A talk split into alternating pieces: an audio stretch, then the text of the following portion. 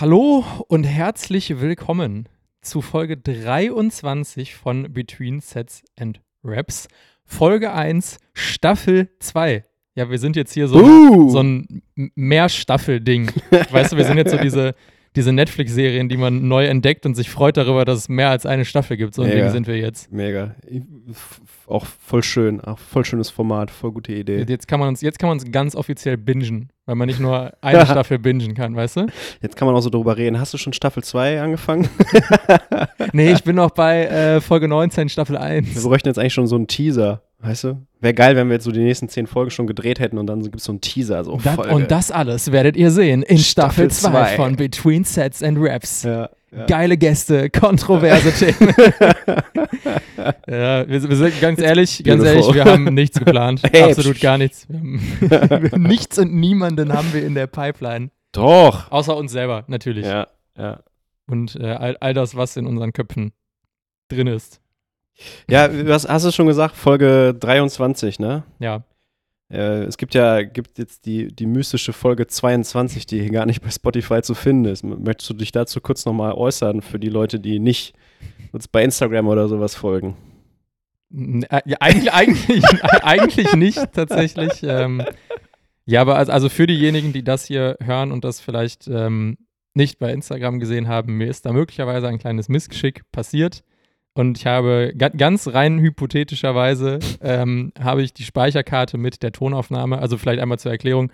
Es gibt quasi immer zwei Dateien für diesen Podcast. Das ist einmal die gute Tonaufnahme mit diesem tollen Mikrofon, die wir hier haben. genau die.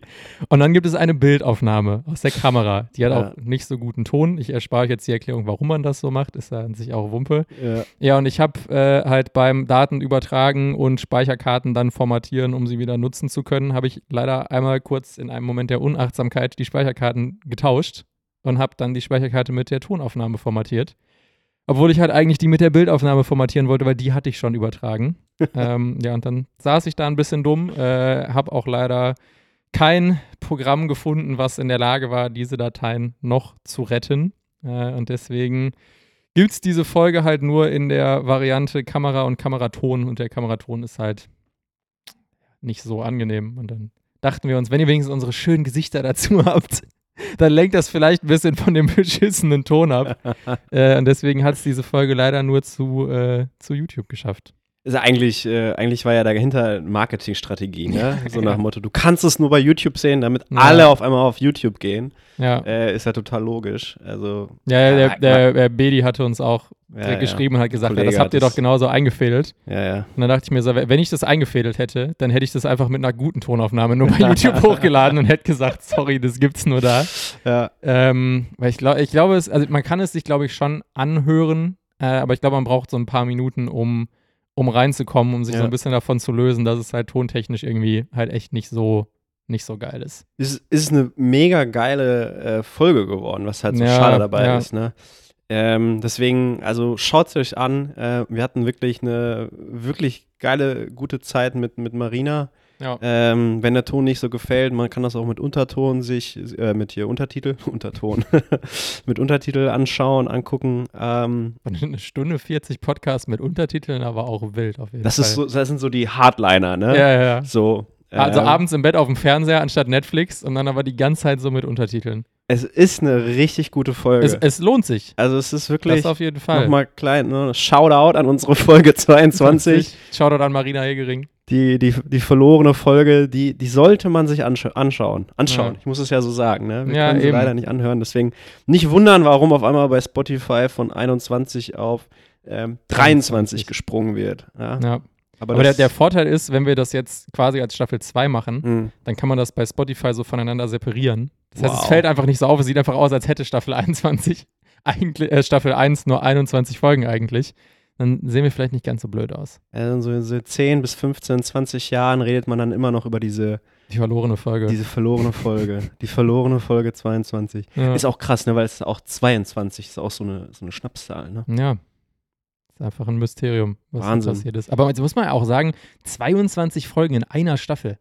Das, das gibt's ja Schon ein bisschen viel. Ne? maximal bei Game of Thrones, glaube ich. so, aber Game of. Thrones hatte immer 10, 10 Folgen. waren, waren es immer 10 in allen Staffeln? Ja, ich glaube in den ersten, ja, und danach werden es weniger.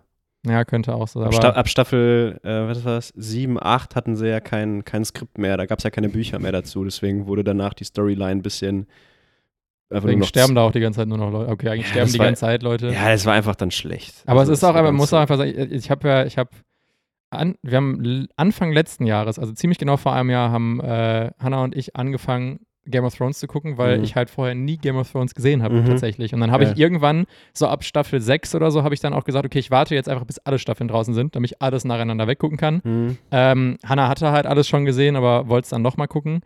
Und es ist halt absurd, wenn man so jetzt heutzutage die ersten beiden Staffeln guckt. Wenn die heutzutage so rauskommen würden, würde niemand ja. diese Serie gucken, weil das Ja. ist im Vergleich zu allem, was heute rauskommt, weil, also keine Ahnung, wann war die erste Staffel Game of Thrones? 2014? Was, Keine Ahnung, ist schon aber lange also her, auf jeden Fall schon, schon lange her. Die sind so langatmig, es passiert eigentlich die ganze Zeit nichts.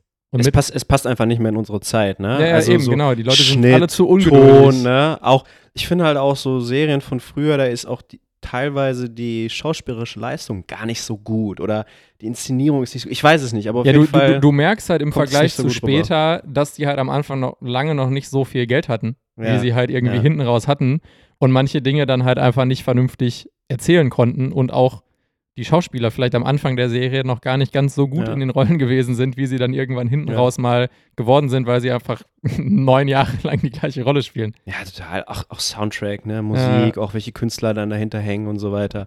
Ja, ist schon spannend. Also die Entwicklung hat sich in verschiedene Richtungen äh, ja, weiterentwickelt, würde ich sagen. Ja. Okay, Ja, kurzer Exkurs zu gehört dazu. Das braucht ja, Netflix-Staffeln, ne? allem, was man so hat. Deswegen, willkommen zu Staffel 2 von Between Sets and Raps.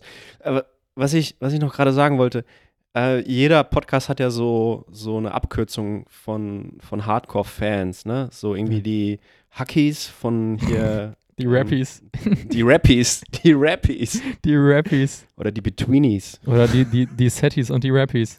Die Setties und die Rappies. Und ihr könnt euch selber entscheiden, ob ihr ein Die- Setty oder ein Ready, Rappy die, sein wollt. Die Bizarries. Die Bizarries. Bizar Bizarries. Okay. Also gerne, gerne Vorschläge, ne? Also Ja. falls ihr, falls ihr einen guten Vorschlag habt oder so, haut den raus, äh, damit wir wissen, wie wir euch, äh, euch Hardcore-Fans nennen können. Bra brauchen wir jetzt eigentlich für Staffel 2 einen neuen Jingle? Könnte lange dauern, deswegen lieber. ja, ne, nehmen wir lieber erst haben wir in der, erst in der Mitte der Staffel. Aber wenn wir wieder 22 Folgen machen für die Staffel, dann. dann, dann vielleicht für Nein, Staffel. wir, wir bleiben bei unserem wunderbaren Jingle, an den wir uns ja, Ja. gerade eben erst gewöhnt haben, Eben. quasi. Der ist ja bombastisch. Ja, Oh, dann jedes Mal Bock, den Podcast nochmal zu hören, einfach. ja einfach, Einfach nur für den, Jingle. Anfang. Ne? Und dann dieser Übergang und dann so, boom. Das ist immer gut, ja. Einfach gut. Okay, worüber reden wir denn heute, Sir, Sir Ohm? Athletik. Athletik. Wir, wir haben da noch ein Thema, was wir. Äh, wir haben den Leuten noch ein bisschen was versprochen. Stimmt, ist drei Folgen her oder zwei. Eins, zwei. na, quasi. Drei, also Drei. Folge 20 war es. Wie Genau. werde ich eigentlich athletisch? Part 1. genau. Und jetzt gehen wir äh, in ja, Part 2, ne? Äh, Ja. Also wie werde ich eigentlich athletisch? Part 2. Das soll so ein bisschen das Thema heute sein. Ähm, wir haben es ja schon ein bisschen angerissen. Es ist ein fettes Thema, es ist sehr breit, es ist sehr groß, also breit gefächert, ne? Also da fließt ja einfach super viel rein. Ähm, deswegen ist es auch immer schwer zu sagen, okay, was bedeutet eigentlich, wie werde ich athletisch? Bedeutet das, ich möchte hm, sportlich werden, ne? Oder ich möchte eine Sportart betreiben? Äh, was, wie definiere ich eigentlich athletisch? Ne? Mhm. Wer ist eigentlich, was ist ein Athlet? Ähm, Ja. Bedeutet das, ich möchte, wie muss ich trainieren für eine Sportart, ja? Oder möchte ich mein Training so gestalten, dass ich, ja, athletisch bin, ne? Also was ist athletisch? Ist ja eigentlich so ein bisschen die große Frage der ganzen Nummer. Ja, also ich, ich glaube, man kann es unterschiedlich definieren. Ich glaube, so eine klassische Grunddefinition oder für mich eine Grunddefinition ist einfach immer schneller laufen, höher springen, stärker sein. Das sind so die, die klassischen athletischen Coaching Points. Natürlich haben die unterschiedliche Zwecke in unterschiedlichen Bereichen. Also jemand, der zum Beispiel sagt, ich trainiere eigentlich nur für mich und möchte aber ein bisschen athletischer sein, für, für den sind es wahrscheinlich genau diese drei Dinge so ein bisschen. Ja. Vielleicht quasi noch ausdauernder sein. Mhm. Je nachdem, was du für eine Sportart machst, sind manche Dinge davon vielleicht ein bisschen relevanter als andere. Nicht jeder Athlet muss super stark sein. Bisschen stärker zu sein hilft aber auch allen Leuten. Nicht, nicht jeder muss vielleicht unbedingt schneller laufen. Aber ich glaube, das sind im Kern immer so die Sachen, auch so dieses, dieses magische Wort explosiv sein. das ist auch immer so, es wird immer so ein bisschen rum, rumgeworfen Ja. und keiner weiß aber auch so hundertprozentig, was genau ist damit jetzt gemeint, beziehungsweise wie, wie trainiert man das jetzt eigentlich, dieses Explosivsein? Wie Mhm. macht man das? Mhm. Ähm, aber ich glaube, das sind so ein bisschen so die Kerndinger, die sich eigentlich so hinter diesem athletisch sein verbergen. Ja, ich, ich finde es ich find's super schwierig und ich glaube, das ist einer der Gründe auch, warum so viel auf diesem Markt ist und sich irgendwie als Athletiktraining verkauft, ne? weil es, es gibt halt einfach keine richtige Definition. Ja. Ich habe das in der Folge ja vorher schon angerissen, so wie ich ja zum Teil mit meinen Athleten, die eine Sportart auf, auf Bundesliga oder äh, Nationalmannschaftsniveau ähm, durchführe oder wie wir es auch in der Folge mit Marina ja gehört haben, sie hat Mhm. sich ja auch zu ihrem Athletiktraining geäußert, dann sind das ja einfach teilweise nur Bodybuilding-Übungen oder Ja. einfache Kraftübungen, ne, um oder Prävention. Also ich glaube mal, das größte oder das, was ich am meisten mit Athleten mache für ihre Sportart, ist präventives Training, damit sie sich halt äh, weniger verletzen Mhm. oder ne, weniger Probleme haben und so weiter. Das heißt, kann auch einfach ein bisschen Rückenschule gefühlt sein, damit die sich, damit die sich äh, gut auf dem Platz bewegen können. Und dann ist ihr sportspezifisches Training, was sie halt machen, ne, auf dem Platz, in der Halle, ähm, dann ist das das Athletiktraining. Also ich finde es sehr, sehr schwer ähm, und ich würde mich auch davor hüten, da jetzt eine einfache Definition irgendwie rauszuhauen, ne? Das ist Ja. so ganz pauschal irgendwie rauszuknallen. Äh, Athletiktraining ist, wie werde ich athletisch, das ist das. Ich glaube, das ist am Anfang wichtig, das zu definieren. Ja, oder, oder man definiert es halt einfach quasi nicht und man sagt halt so ein bisschen, dass das sind halt die Aspekte, die Athletik irgendwie ausmachen. Ähm, und man muss für sich selber halt ein bisschen gucken, welche Aspekte davon sind für mich halt wichtig. Also ist es für mich halt vielleicht besonders relevant, hoch zu springen, weil ich Volleyball spiele. Oder ist es für mich vielleicht besonders relevant, schnell zu laufen, weil ich Leichtathletik mache? Oder ist es halt für mich relevant, auch stark zu sein dabei, weil ich American Football spiele, so irgendwie. Aber ich glaube, ich glaube, das gehört alles mit dazu. Ich glaube, so eine generelle Definition ist halt irgendwie einfach so gute Körper, na, gute Körperfunktion könnte jetzt auch wieder viel sein, aber so in Ja. dem Bezug, dass man das, wozu der Körper in der Lage ist, besonders gut und auf einem hohen Niveau nutzen kann. Ich Ja. glaube, das ist halt irgendwie so ein bisschen das, das, das Athletische, was man so. Ich mein, wir könnten ja darüber sprechen, was ist Nicht-Athletiktraining. Vielleicht ist, hilft das ein bisschen. Ne? Also werden sich wahrscheinlich viele irgendwie äh, beleidigt fühlen, aber Pure Bodybuilding ist Ist nicht, per se eigentlich kein athletisches Tra oder Athletiktraining oder macht dich nicht ja, also ich würde sagen, also a- alle, alles, was, ne? alles, was generell erstmal darauf abzieht, kosmetische Wirkung quasi. Also Ja. wo, wo das Ziel ist, besser auszusehen. Egal, ob es Ja. jetzt Bodybuilding ist oder was auch immer, Ja. würde ich schon mal nicht als Athletiktraining definieren. Klar sind da Sachen bei, die dich mit Sicherheit auch in gewissem Maße athletischer machen, wenn wir jetzt mal so die einzelnen Ja, Aspekte klar. angucken. Aber alles, was quasi nicht das Ziel hat, besser zu performen, Ja. würde ja. ich jetzt nicht ähm, als athletisch bezeichnen. Also das ist so ein bisschen der Knackpunkt. Es sollte immer darum gehen, irgendwie besser zu performen. Ja. Ich finde, schwierig wird es bei den Ausdauersportarten, weil ich, ich, ich würde jetzt, ähm, ich würde das Training eines Marathonläufers nicht als Athletiktraining bezeichnen, sondern als Ausdauertraining. Mhm. Ähm, aber er ist natürlich trotzdem Athlet. Das Ja. heißt, an, an so Genauso wie ein Bodybuilder auch Athlet Genau, ist. Ne? also so da wird es ein bisschen, bisschen schwierig, irgendwie das jetzt genau zu differenzieren. Für, für mich ist das tatsächlich immer so ein bisschen Leute, die mehr als eine Sache machen. Mhm. Also, weil die, die also das heißt, die meisten hört sich jetzt auch wieder so sehr pauschalisiert an, Mhm.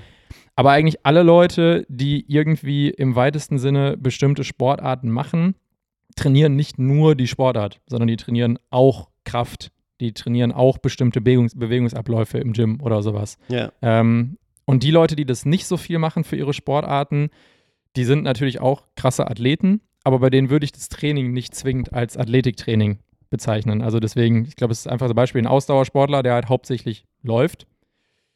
Der ist zwar ein Athlet, aber macht nicht so athletisch fokussiertes Training. Und wenn du jetzt aber zum Beispiel ähm, einen Bahnradfahrer nimmst oder sowas, der halt sehr, sehr viel Fahrrad fährt, aber im Gym halt extrem viel Kniebeugen und Sprünge und sonstige Dinge macht, damit er besser in die Pedale treten kann, da würde ich sagen, ist das Training halt, das könnte man schon pauschal als Athletiktraining bezeichnen.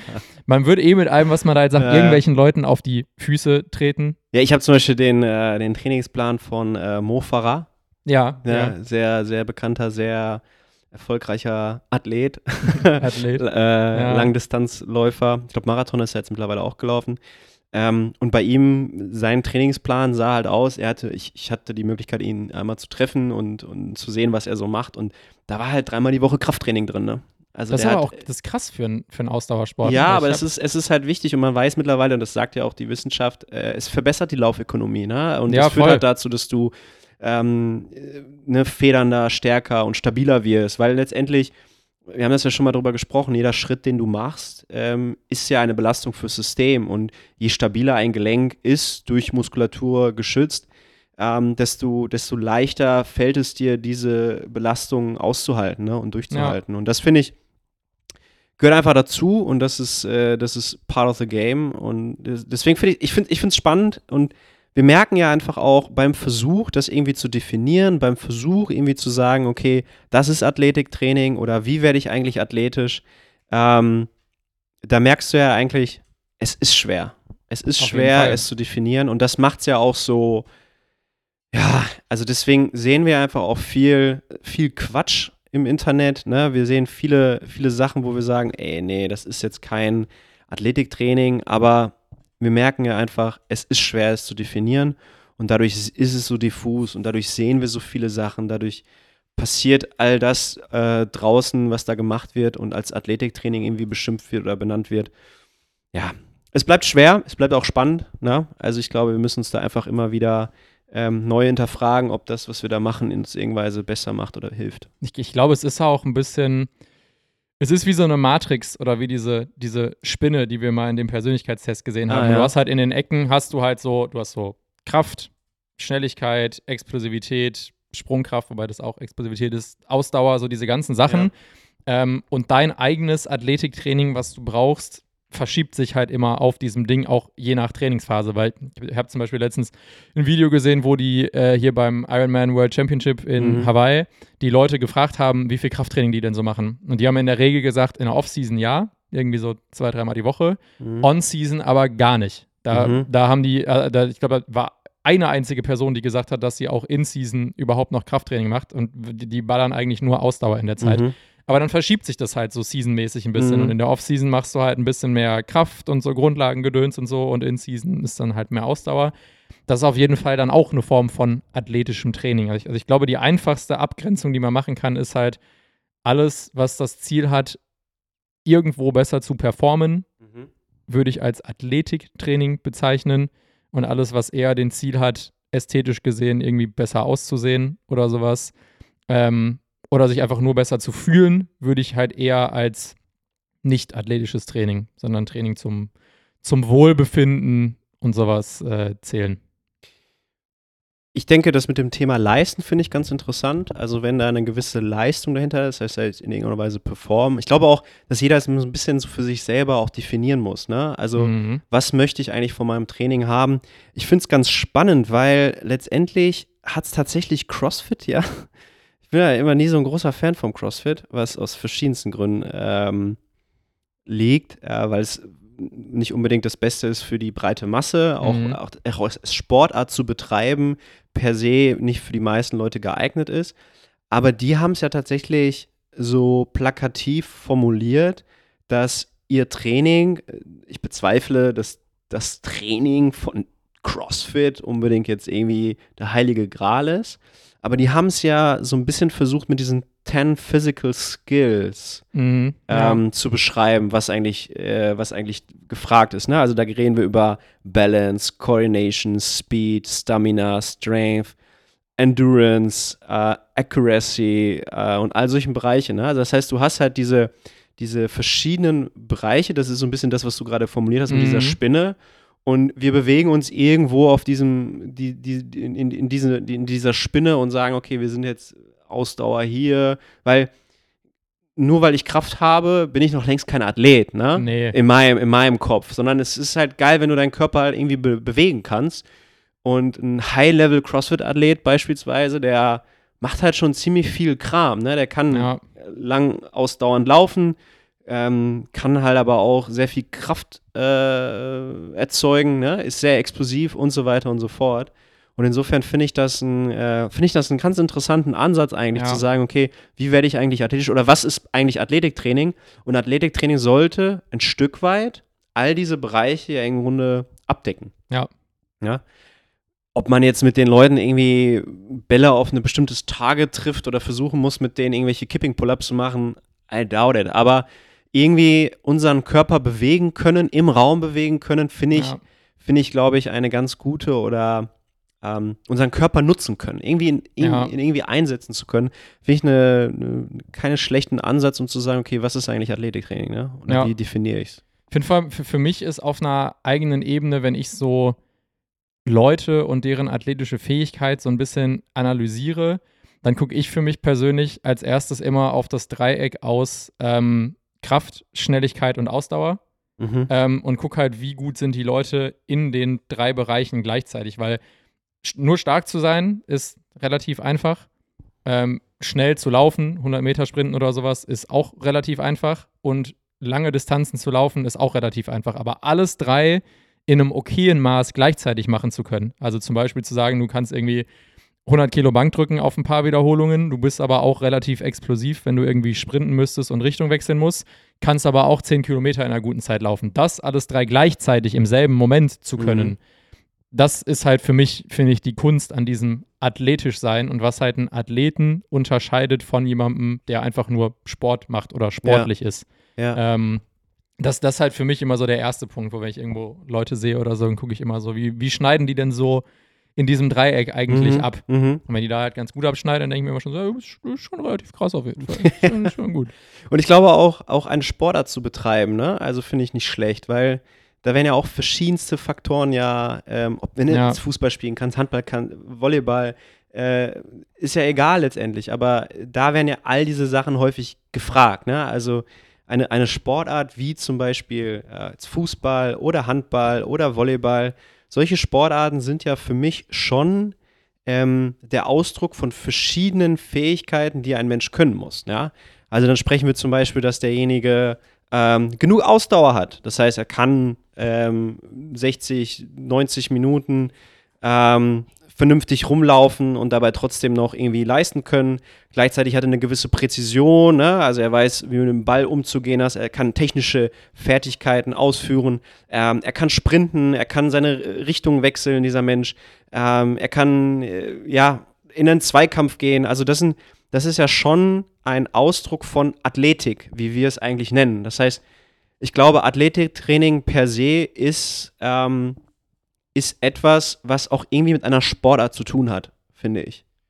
Ja, es, es hat halt, ähm, also es, es ist irgendwie so, es, es, hat nicht unbedingt was damit zu tun, aber es hat halt keinen Anwendungszweck, wenn man keine Sportart macht. Also, weil, Ja. also natürlich könnte ich jetzt halt auch hingehen für mich selber und sagen, ich trainiere all diese Sachen und ich teste die alle drei Monate. So, keine Mhm. Ahnung, so weißt du, ich lege mir selber so Benchmarks und keine Ahnung, alle drei Monate renne ich ein Kilometer bisschen rum, laufen. also ein Gedöns. Ja. Äh, keine Ahnung, ich setze mir zum Beispiel eine Challenge, wo ich sage, ich will Mhm. an einem und demselben Tag möchte ich 140 Kilo auf der Bank drücken, äh, einen 100-Meter-Sprint in 11 Sekunden laufen und 10 Kilometer in 45 Minuten laufen, Ja. irgendwie sowas Ja. so. Aber das macht ja kaum jemand. Ja, ne. Also normalerweise finden so Sachen ja in erster Linie Anwendung, wenn man irgendwie leistungs- oder breitensportmäßig irgendeinen Sport betreibt und halt regelmäßig testet, was man eigentlich leisten kann. Deswegen sehe ich das auch, dass das in der Regel immer in Verbindung mit irgendeiner Sportart steht, damit dieses athletische Training dann halt auch eine Anwendung hat. Ja, es ist, wir haben das ja häufig auch schon thematisiert, dieser Kontext, der dadurch geliefert wird, führt ja endlich dazu, dass Menschen ja auch dabei bleiben, motiviert bleiben. Ne? Das ist ja der Grund, warum zum Beispiel High Rocks gerade extrem erfolgreich ist, weil die Leute, wenn sie da vernünftig für trainieren, machen ja ein Stück weit Athletiktraining, weil ja viele Ja. verschiedene Fähigkeiten trainiert werden müssen, um so Ja. eine gute High Rocks Zeit dahin zu knallen. Ergo führt es dazu, dass die Leute motiviert sind. Ne? Also ich lebe ja, ich habe mich jetzt für einen High Rocks angemeldet, äh, so und so. Und dadurch, dass High Rocks ja sowas ist wie, wie, wie CrossFit für die breite Masse, Mhm. ähm, nicht ganz, weil es eigentlich nur noch um, nur um Laufen so richtig per se geht ähm, und gute Läufer da einfach einen Vorteil haben. Aber trotzdem ist es ja, ist es ja ein Ziel, wo sie klar sagen, okay, das, das muss ich verbessern, da muss ich schneller werden oder und so weiter und so Ja. fort.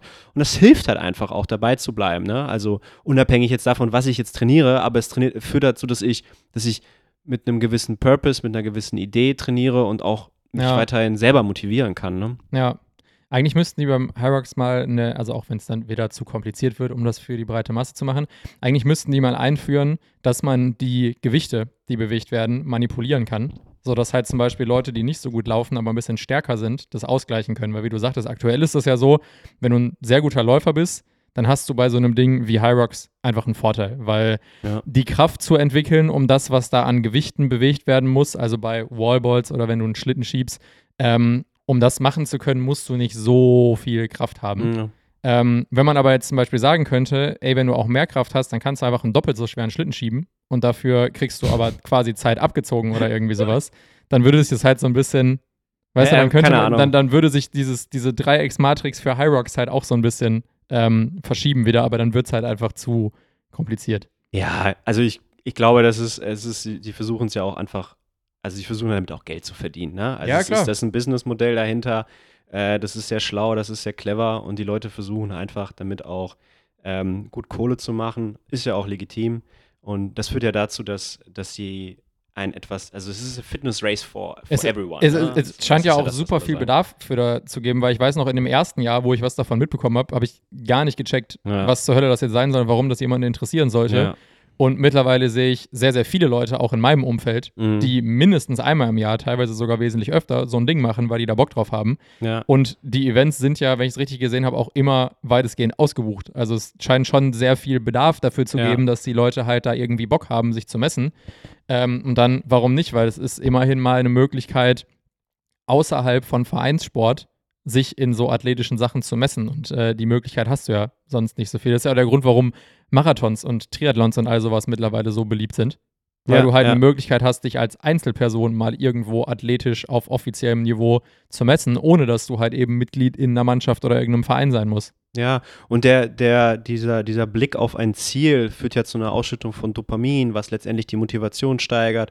Also ich finde das, ähm, ich finde das, finde das eine gute Sache, sich so Ziele zu setzen, was auch immer es ist, was auch immer dich irgendwie antreibt ähm, und mit welchen Leuten du das auch vielleicht irgendwie machen möchtest. Ne? Also es ist ja auch so ein Ding. Also ich glaube, dass ja auch Community oder eine gewisse Gesellschaft ja auch dazu führt, dass man sich so ein bisschen mehr motiviert, da dran zu bleiben. Ne? Und wenn du da was gefunden hast, was dich da irgendwie äh, reizt, dann, dann go for it. Ne? Also es ist psychologisch eine gute Idee, sich immer Ziele zu setzen, wenn man weiterhin trainieren möchte. Ja.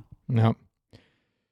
Das heißt, was, was legen wir jetzt für eine Definition? Boah, keine Ahnung. Also ich, ich weiß nicht, ich würde, ich finde, ich finde Definition in dem Bereich wirklich schwer. Ich denke, ihr habt jetzt heute so, jetzt habt gerade so viel gehört, ne? So Mhm. letztendlich, was ist Athletiktraining? Es ist so Ja. breit, es ist so viel. Ich finde Athletiktraining in Verbindung mit einem Sport, also irgendwie für einen Sport, egal welcher ist, ist für mich irgendwo Athletiktraining. Mhm. Das heißt, Training für einen Sport, den ich ausüben möchte, ist für mich ein Stück weit Athletiktraining. Ja. Ähm, Training, äh, das mir beibringt, meinen Körper äh, in verschiedenen Facetten besser zu bewegen und besser leisten zu können, ähm, ist für mich Athletiktraining. Ne? Ja. Ähm, wie gesagt, ich, ich, ich mag tatsächlich dass, dass die Idee hinter CrossFit, die Ausführung nicht so, aber die Idee dahinter finde ich eigentlich ganz gut.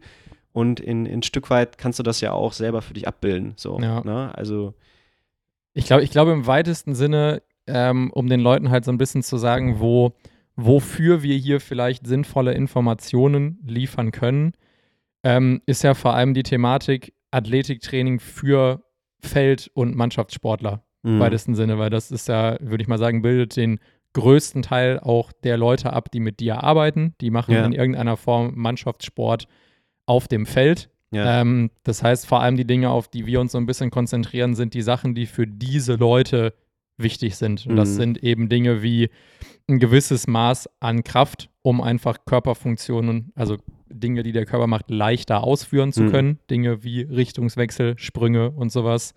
Sich schneller zu bewegen, Mhm. sowohl geradeaus als auch schneller die Richtung wechseln zu können. Mhm.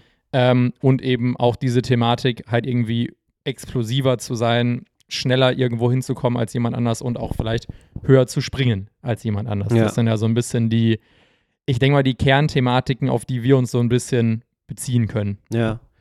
Ja, ich denke, ich denke, es geht tatsächlich darum, ein, ein Training oder Athletiktraining so zu gestalten, dass eben all diese Fertigkeiten, die du jetzt zum genannt hast, und halt auch noch mehr eventuell, dass sie da halt auch eine Rolle spielen. Ne? Also Ja. ein, ein starker und explosiver Mensch, der aber, nachdem er, keine Ahnung, 100 Treppenstufen zusammenbricht, ähm, ist halt für mich weit von einem Athleten entfernt. Mhm, Ne? Also mhm. eine gewisse Ausdauer zu haben, in verschiedenen Zonen zu arbeiten, gehört für mich dazu. Ähm, ich finde tatsächlich koordinative Elemente auch dazu. Ne? Also Mhm, wenn du ja. nur, wenn du dir, wenn du dir Kugelstoße auf höchstem Niveau anschaust oder ähm, die jetzt irgendwie das, das Paradebeispiel eines starken, also ne, starken, explosiven Menschen abbilden, Mhm. äh, die können halt extrem gut koordinativ arbeiten. Ne? Ja. Also, und ich finde solche, solche, solche Aspekte, das finde ich sehr, sehr interessant, ne? Also sich da ähm, das dann irgendwie mit reinzunehmen in sein Training. Also ich, ich glaube, ich glaube, das, das, das, das ist, das sollte man, da sollte man sich hinterfragen, wenn man sein Training sich anschaut und ich sage, ich möchte athletisch sein, ja, zu gucken, okay, von diesen ganzen athletischen Skills, die wir uns vorstellen, ähm, was oder welches meiner oder bildet mein Training irgendwas davon ab? Also ist in meinem Training ähm, Kraft drin? Ne? Mhm. Werde ich durch mein Training stärker?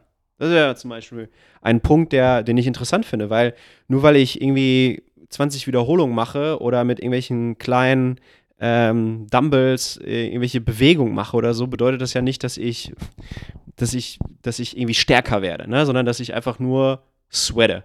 Also wenn ich jetzt einen typischen, keine Ahnung, ich gehe ins Fitnessstudio und mache so einen Kurs da, weißt du, so Body Pump oder so, Mhm, ja. da wird ja keiner durch stärker. So, hat jemand geschwitzt, klar, mein Muskel ist ein bisschen aufgepumpt, okay, ich habe Kalorien verbrannt, okay, aber es ist kein Athletiktraining, weil so wenig letztendlich da äh, trainiert wird, ne? sondern Ja. es ist einfach nur Bewegung. So. Das heißt, das ist, glaube ich, die erste Frage, die man sich stellen sollte: Werde ich durch mein Training eigentlich stark? Da, da, da wäre es vielleicht auch einfach äh, sinnvoll, einmal, jetzt, jetzt weiß ich nicht, ob wir da letzte Mal drüber gesprochen haben, Ja. die Folge ist ja schon ein bisschen her, ähm, aber diese Thematik, es macht halt für alle Leute Sinn, stärker zu sein, nicht nur für Leute, die irgendwie Gewicht bewegen müssen oder andere Leute rumschubsen müssen, weil wenn ja, also das ist mal das einfache Beispiel, ich glaube, wir haben beim letzten Mal kurz drüber gesprochen, wenn du halt 180 Kilo Knie beugen kannst, dann kann dein Körper wesentlich leichter nur dein eigenes Gewicht Ja. Knie beugen, logischerweise. Schneller, Logisch. explosiver. Das heißt, das überträgt sich halt auch für so Dinge wie Sprünge oder alles andere, wo dein Bein halt in so einer gewinkelten Position ist und irgendwie aus deinem Oberschenkel Kraft kommen muss. Ja. Je mehr Kraft du da hast, desto leichter ist es einfach nur dein Körpergewicht über irgendein Feld zu bewegen. Ja, absolut. Und deswegen ist es wichtig, kräftig zu sein. Natürlich muss halt jetzt nicht jeder die absolute Superkraftmaschine sein. Da ist dann irgendwann, wenn du so einen Graph hättest, hast du auch so diminishing returns. Irgendwann ist der Mehrwert von ich werde noch stärker nicht mehr wert, wie viel Zeit du da reinstecken müsstest, noch stärker zu werden. Aber so ein Mindestmaß an Stärke bringt halt jeder Person was. Ja, klar. Und also un unabhängig davon, dass ähm, das jedem was bringt, die meisten Athleten oder Athletinnen, die eine Sportart vier, fünf, sechs Mal die Woche betreiben, haben schon ein so hohes Volumen in ihrer Sportart, dass sie gar nicht die Zeit und Energie haben, so viel Krafttraining zu machen, dass sie überproportional stark und massiv werden, Ja, sodass das irgendeine schlechte Auswirkung auf ihr Training hat. ja, Ich glaube, das ist der, der, der entscheidende Punkt dabei. Wenn ich ein Athlet, eine Athletin bin und meine Sportart aus, ausführe, habe ich gar nicht genug Trainingskapazität, um so hart und so viel zu trainieren, dass ich so stark oder so massiv werde, dass es irgendwelche negativen Auswirkungen hat. ja, ja. Ich sage das zum zweiten Mal, weil, weil es ist so essentiell. Die Leute machen sich über eine Sache Gedanken, die, du hörst ja nicht einfach einmal auf, fünf Monate eine Sportart zu betreiben und machst dann nur noch Powerlifting-Training. Ja, eben, also das ist ja so das Erste, was man immer von, entweder von den Leuten selber hört, wenn die nicht so viel Ahnung haben, Ja. oder was halt Trainer aus dem Verein immer sagen. Ja. So, aber du musst aufpassen, dass du nicht zu langsam wirst. Und dann so, ja, es gibt Leute, die versuchen, sechs Tage die Woche langsamer zu werden, weil die nämlich die ganze Zeit nur pumpen. Ja, Äh, und selbst bei denen dauert das sehr, sehr lange, bis die mal an einen Punkt kommen, wo man argumentieren könnte, ah, das ist jetzt vielleicht ein bisschen zu viel Muskelaufbau und Krafttraining. Äh, Ja. das, das tut der ganzen Sache halt einfach nicht mehr gut, wie du sagtest. Also wenn du einen Sport auf einem relativ hohen Niveau machst, drei, vier Mal die Woche, die meisten Leistungssportler wesentlich öfter, dann kannst du nicht so viel Krafttraining machen, dass du irgendwie langsam oder unbeweglich wirst. It's Oder impossible. Also wie willst du mit ein bis zwei Trainingseinheiten, wenn es hochkommt, drei Einheiten Ja. die Woche Krafttraining, wie willst du da auf eine bestimmte Masse, also es ist unmöglich. Also Ja, deswegen das geht nicht. trainieren ja Bodybuilder, Powerlifter, äh, Weightlifter, trainieren fünf bis sechs Mal die Woche ihre Sportart, Ja. also wirklich am Eisen, damit die halt ein halbes Kilo Muskelmasse aufbauen. Also es ist, es ist halt lächerlich, sich da überhaupt darüber zu diskutieren. Ne? Also entspannt euch. Wenn ihr Krafttraining macht, dann äh, wird schon nicht so Schlimmes passieren. Also und, ich, und geht alle auf jeden Fall Krafttraining machen. ja, ich kann auch nicht, ich glaube, gefühlt bin ich seit zehn Jahren bei 95 Kilo und das Einzige, was passiert, ich habe weniger Körperfett, also ich habe weniger Körperfett, aber nicht mehr Muskelmasse per se. Ja. Also es ist, es ist, es ist traurig. Ja. Wenn wir über Krafttraining sprechen oder sagen, okay, was bedeutet das eigentlich? Was, dann glaube ich, macht es Sinn, dass wir die Hauptbewegungsmuster stärker machen. Ne? Das heißt, ja, genau. ich sage, die, die Kniebeuge, ähm, eine Vorbeuge, das sind so zwei Sachen, die ich sage, die müssen einfach drin sein. Stark werden in einer Kniebeuge, stark werden in einer Vorbeuge. Für diejenigen, die sich unter der Vorbeuge nichts vorstellen können, es ist zum Beispiel ein Deadlift, ja, eine, ein, ein Kreuzheben, ja, zum Beispiel. Dann denke ich, drücken und ziehen im Oberkörper, also dass ich irgendwie was drücken kann. Das kann eine Bench Press sein, das kann eine Overhead Press sein, ähm, wobei ich die Overhead Press cooler finde eigentlich für, für, für die meisten Athleten, Athletinnen. Äh, ziehen könnte ein Klimmzug sein, also stark genug sein, um sein eigenes Körpergewicht hochzuziehen, äh, könnte ein Ziel sein. Ausfallschritte, ne? also dieses, dieses einbeinige äh, Ja. Bewegen, was schieben, ne? was ziehen mit dem eigenen Körpergewicht, ähm, finde ich gut. Was tragen ist, finde ich, auch eine sehr athletische Fähigkeit. Mhm. Das könnten wir so, das sind so die großen Übungen. Dahinter stecken ja auch schon eigentlich direkt Übungen, sobald man äh, es ausspricht eigentlich. Ja, ja, ja. Und darin stark werden. Ich finde, das macht einen guten Athleten, eine gute Athletin aus. Das ist ja vor allem auch, ähm, es ist ja so banal eigentlich. So, Ja, total, besser so werden banal, in den grundlegenden Bewegungen, dann funktionierst du besser, weil du diese grundlegenden Bewegungen besser machen kannst. Das Schöne daran ist ja in dem Fall auch, das hilft dir ja auch für den Alltag und vor allem auch fürs Alter. Also das plakativste voll. Beispiel, was ich äh, vor kurzem mal von jemandem bekommen habe, ist halt, wenn du irgendwann 60, 70, 80, 90 bist, wie alt auch immer, und du stolperst halt, weil du vielleicht nicht mehr ganz so gut auf den Beinen bist und du musst dich halt abfangen. Du musst dein Ja. eigenes Körpergewicht abfangen. Das ist halt quasi literally ein Ausfallschritt. Ja, Und wenn du halt einfach seit 25 Jahren Ausfallschritte machst im Training und halt in der Lage bist, das vielleicht auch mit einem Zusatzgewicht zu machen, dann bist du eher in der Lage, dich abzufangen. Genauso wie wenn du, du bist vielleicht gestürzt, hingefallen und du musst aufstehen. Das hat auch viel von einem Ausfallschritt, einer Kniebeuge, einer Vorbeuge, den ganzen Sachen. ja. Äh, vielleicht musst du dich auch irgendwo dran hochziehen. Das heißt, Ja. wenn ihr einfach in diesen Grundbewegungen besser seid, dann, dann wird eure generelle Lebensqualität, also auch schon mit 20, aber Ja, vor allem klar. irgendwann hinten raus im Alter,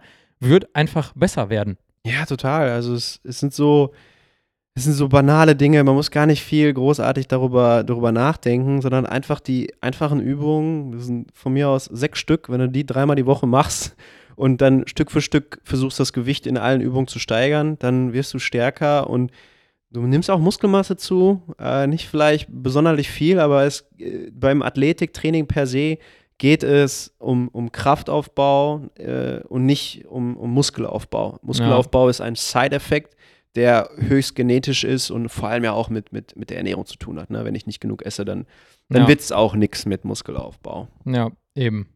Aber das, das, das also schon mal zum, zum Starksein und zu den Kraft. Zu, zu, Kraft und den Bewegungsmustern, die da so ein bisschen die Rolle spielen eigentlich. Ja, wir können ja mal diese, ich habe hier diese General Physical Skills hier mal Mhm. aufgeklappt, damit man so, vielleicht, weil das ist gar nicht so schlecht. Manche Sachen finde ich ein bisschen, bisschen lame, aber hey. Dann redet man über Explosivität. Also Explosivität, ne? Also Explosivität im eigentlichen Sinne bedeutet halt, schnell Kraft aufwenden zu können. Mhm. Ne? Also es ist ein bisschen anders als Geschwindigkeit, sondern das heißt, ich kann beispielsweise, weiß ich nicht, was ich mit Leuten mal teilweise mache, Bälle werfen, ne? also explosiv oder ein Sprung. Mhm. Wenn ich mein eigenes Körpergewicht nach oben bewegen muss, ist das Thema Explosivität.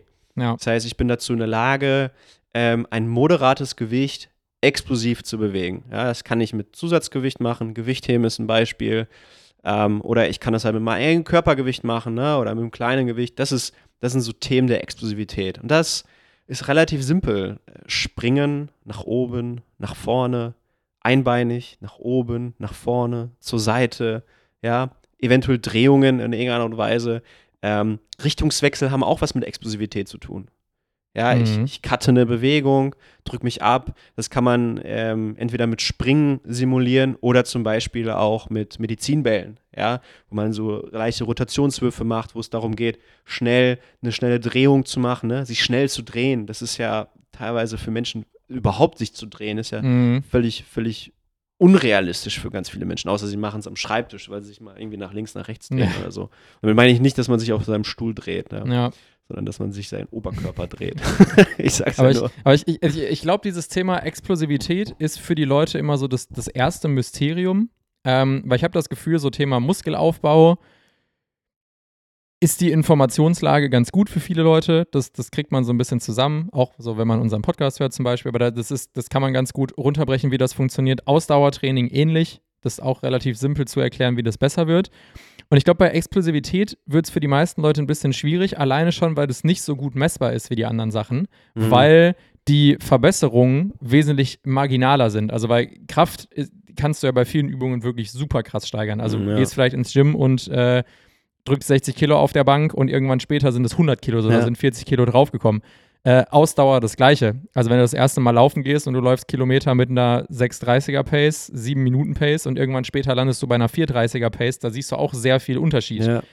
Explosivität, wenn man jetzt aber zum Beispiel mal von einem Sprung spricht und du springst irgendwie 30 Zentimeter hoch, dann wird es schon schwierig, überhaupt an den Punkt zu kommen, wo du 32 Zentimeter hochspringst. Das, Ja. das, das dauert halt wesentlich länger und äh, die Latte ist halt auch einfach nicht so krass verschiebbar. Also wenn du irgendwann mit Ja. 20 oder so anfängst, das zu machen und du springst halt 30 Zentimeter, wirst du ziemlich sicher nicht mehr an einen Punkt kommen, wo du 60 Zentimeter springst. Chance ist relativ gering.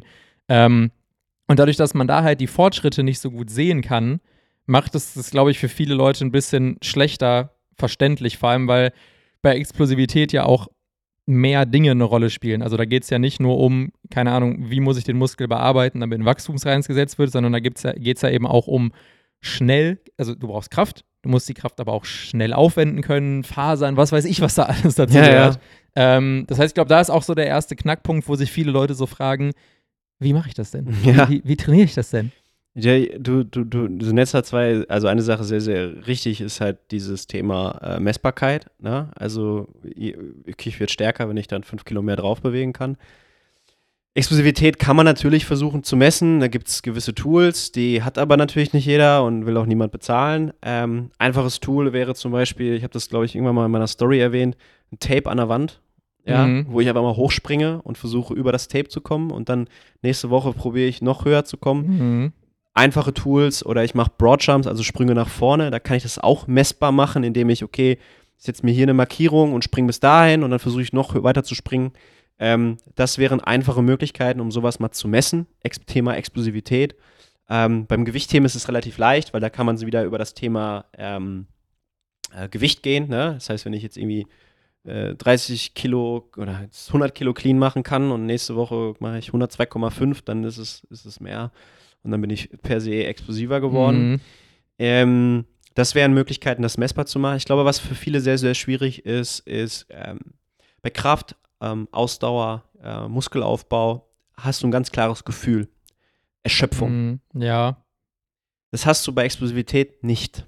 Mhm. Und das verstehen die meisten Leute nicht. Explosivität oder Verbesserung von Explosivität findet nicht unter Ermüdung statt. Das heißt, es ist meistens, ähm, so mache ich es mit meinen Athleten, Athletinnen, ähm, am Anfang des Trainings oder auch gemischt, aber ähm, meistens eher am Anfang im idealerweise, wo wir explosive Sachen machen, wo die Menschen noch frisch sind. So. Und ich versuche eigentlich die Wiederholungszahlen niedrig zu halten. Also vier, fünf Wiederholungen. Danach ist eigentlich schon vorbei mit Explosivität. Und wenn man das misst, dann sieht man halt auch, dass die Sprünge nach dem Sprung vier ähm, nicht mehr so hoch sind. Mhm. Ja. Oder wenn du das wirklich richtig messbar machst, dann merkst du, dass die Geschwindigkeit, mit der du dich bewegst, halt abnimmt. Das heißt, dieses Gefühl, was man hat, der Erschöpfung, gibt es im Bereich Explosivität nicht. Mhm. Und das müssen die Menschen verstehen, dass sie ihren Job gemacht haben, ja, und dass das alles gut war und das geht dann weiter, sozusagen. Und Ja. das ist, das ist, das ist ganz schwierig. Das heißt, du machst auch nicht so viele Sätze. Ne? Du machst drei Sätze, vier Sätze, also so vier Sätze, a vier Sprünge, klingt super banal, aber macht dich explosiver Mhm. ähm, mit den, all dem Training, was man da sonst macht. Ne? Krafttraining führt ja auch dazu, dass ich explosiver werde. Wenn ich kein Sprungkrafttraining mache, beispielsweise, und nur meine Kraft verbessere, dann würde ich rein theoretisch auch äh, äh, explosiver werden. Mhm. Ähm, funktioniert nicht so gut, aber rein Aber theoretisch kann funktionieren. Ja. Ähm, und das ist, das ist etwas, wo man auch verstehen muss und auch sich in sich hineinhören muss, okay, werde ich gerade müde? Und Mhm. das ist schwer für die Leute zu fassen. Ja. Sehr, sehr schwer. Einmal eben kurz gucken, wo der Hund ist. So, wir sind wieder da. gucken, wie ich das äh, schneide. Ähm, aber ist das denn, also wenn man's, wenn wir dieses Beispiel nehmen, der vierte Sprung, also nach dem vierten Sprung ist nicht mehr so hoch. Das hat ja auch was mit einer Ermüdung zu tun. Es Ja. ist halt nicht diese, diese Ermüdung, wie ich mache acht Sätze bis zum Muskelversagen. Ja. Ähm, aber wo kommt denn bei so explosiven Sachen hauptsächlich diese Ermüdung her? Ist das auch einfach eine muskuläre Ja, klar. Äh, und haben da irgendwie auch, keine Ahnung, Fasern, Bänder, sonstige Strukturen jetzt noch viel mit zu tun, wenn es darum geht, Schnellkraft? Ähm, Naja, wir, wir versuchen ja letztendlich dem Muskel beizubringen, schneller zu zucken.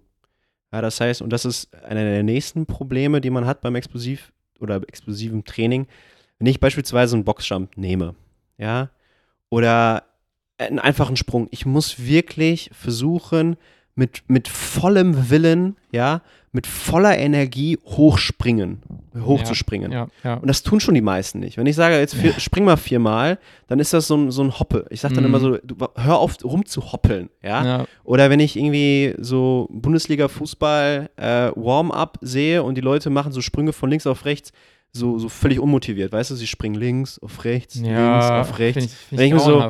Also, sorry, aber du bereitest da gar nichts gerade vor. Also, das ist, das ist weder explosiv, das ist einfach nur, keine Ahnung, Es gibt, gibt, auch wenig Dinge, die uninspirierter aussehen als ein Fußballer oder eine Fußballspielerin an, am Rand vom Spielfeld, die sich gerade warm machen, um vielleicht eingewechselt zu werden. Du, ich verstehe, dass man ne, so ein bisschen Ja. einfach so ein bisschen sich so bewegt und so, das ist alles okay, aber ich sag mal, es ist das Beispiel dafür, weil wenn ich das im Training mache, dann springen die halt genauso. Ja, Ja, und dann sage ich so, ey. Leute, das hat mit einem Sprung, das hat mit einem Sprung nichts zu tun. Ja, sondern ich will wirklich versuchen, in jedem Sprung, den ich mache, das Maximale rauszuholen, damit ich meinem Körper sage, meinem Muskel sage, ich springe jetzt maximal hoch, ne? Und ich muss jetzt maximal schnell ähm, kontrahieren. Das ist die Idee dahinter. Ja. So. Und sobald ich das nicht mehr kann, feuert mein Muskel nicht mehr maximal schnell. Ja, deswegen ist es auch immer schwierig, wenn Leute zum Teil unter Ermüdung springen, weil dann springen, jetzt Muskel zuckt halt langsamer. Mhm. Ja, es hilft zum Beispiel dann tatsächlich, äh, es gibt so Banded Jumps zum Beispiel, ne, dass du dich so festhältst an einem, Ja, an einem ja, Gummiband, ja, dass du halt mit diesem Gummiband hochspringst, um wirklich diese, diese maximale schnelle Kontraktion zu trainieren. Das heißt, es ist so ein bisschen wie, äh, was es ja auch gibt für Leute, die sprinten, dass man mit einer, dass man an so einem Gummiband gezogen wird Genau. und sprintet. Also du zwingst den Muskel quasi schneller zu, Zucken. zu zucken, ähm, als er eigentlich das gewohnt ist. Ja. Und dadurch, dass er das macht, ist dann der Trainingseffekt, dass der Muskel quasi. Der das, passt sich dran an. Der passt ja? sich dran an und lernt das. Das heißt, im Prinzip ist für Explosiv äh, Explosivität das eigentlich ein ähnlicher Trainingseffekt wie Muskelaufbau. Du setzt einen Reiz und der Muskel merkt, okay, ich äh, muss irgendwie stärker werden, besser werden, um das, Schneller um werden. das beim nächsten Mal besser hinzukriegen. Ja.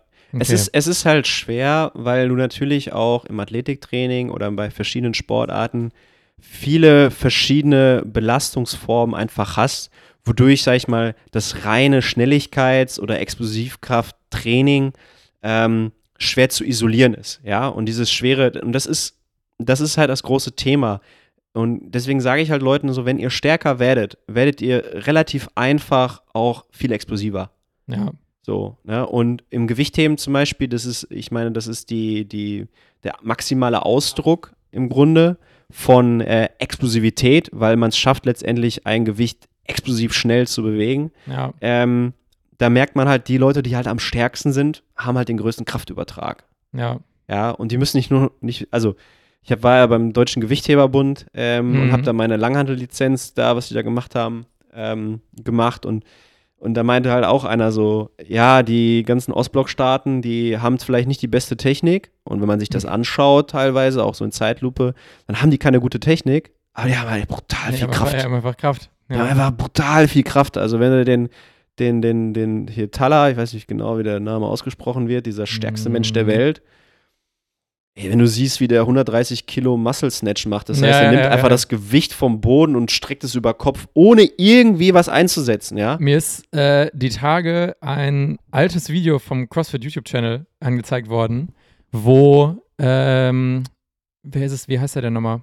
Äh, Eddie Hall, Mhm. der Strongman-Dude, ja. der ähm, bricht. Hat Isabel gemacht, ne? Ja, genau, der Isabel, Ja. glaube ich, gemacht, äh, was ja 30 Snatches. 30 Snatches mit 60 auf Kilo. Zeit.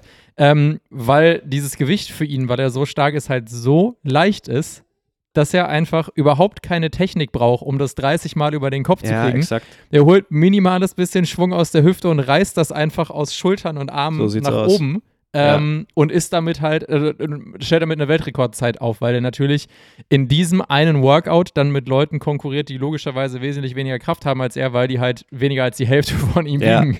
ja, äh, ja, es ist so. Also deswegen, deswegen sage ich ja auch immer, also Explosivkraft besteht halt zum größten Teil halt auch aus dem Wort Kraft. Ja, Also, ne, also das ist, es ist halt einfach drin und es ist, je höher mein Niveau ist im Kraftbereich, desto höher ist auch häufig die Explosivkraft. So, Ja. wenn man halt nebenbei noch lernt, sich schnellkräftig zu bewegen, ja, also ja, ja. wenn du Sprünge, also wenn du jetzt eine Kombination aus Kniebeugen und Sprüngen, wenn du das dein Leben lang machst, wirst du sehr explosiv. ja. Punkt. Und wenn dein Gewicht gleich bleibt, wirst du in 0, nix höher springen. Ja, und dich schneller abdrücken können. Das ist, es ist einfach, es ist fast einfache Mathematik. Ja, das heißt, Explosivität eigentlich auch gar nicht so ein Hexenwerk. Einfach ein paar, Nein. paar, paar Sätze in der Trainingseinheit. Nein, nein, nein. versuchen, Äh, so viel wie möglich irgendwo hinzuspringen. Äh, das Einfachste entweder nach vorne, nach oben oder irgendwo drauf. Der entscheidende Punkt dabei ist wirklich das, das Wollen. Ja, und Also- der, der, der Effort, den man da Ja, reinlegt. genau. Also ich sag immer, wer hochspringen will, muss hochspringen wollen. Ja. Und das sage ich immer wieder. Und ich sage so, ey, jetzt- deswegen funktionieren zum Teil auch so Boxjumps oder so einfache Sachen wie Markierungen legen oder so, wo ich hinspringen muss, weil in dem Moment, wo ich das habe, habe ich ein Ziel. Also ich muss da hochspringen. Ja. ja.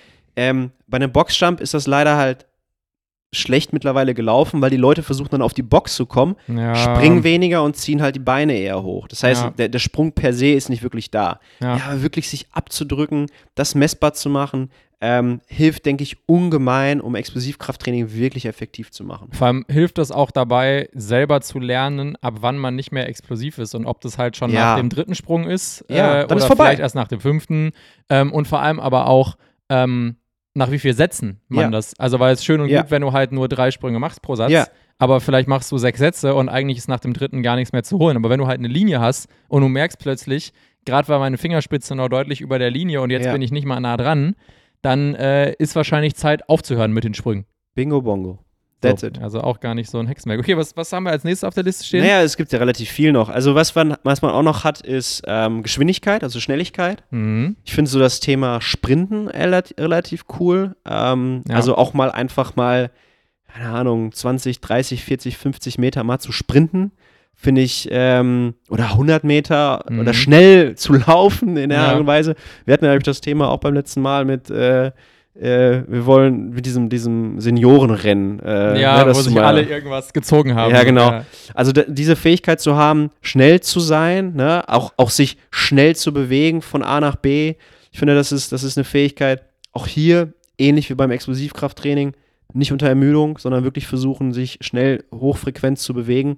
Ob es die Arme sind, ob es die Beine sind, it doesn't Ja. matter, aber das, das ist, man muss sich praktisch vorstellen, wenn es um Schnelligkeitstraining geht und man will wirklich die Schnelligkeit, nur die Schnelligkeit verbessern, dann muss ich meinen Körper dazu zwingen, sich in irgendeiner Weise schneller zu bewegen, als ich eigentlich will. Ähnlich wie beim Explosivkrafttraining. Ne? Deswegen Mhm. gibt es ja zum Beispiel auch die, die Sprints Backup ne? oder irgendwie halt diese Bungee-Geschichte. Ne? Also Ja. das ist sehr, sehr, sehr, sehr nah dran an der ganzen Nummer. Also es ist sehr eng auch- verknüpft mit Explosivkrafttraining. Äh, Sprints bergauf.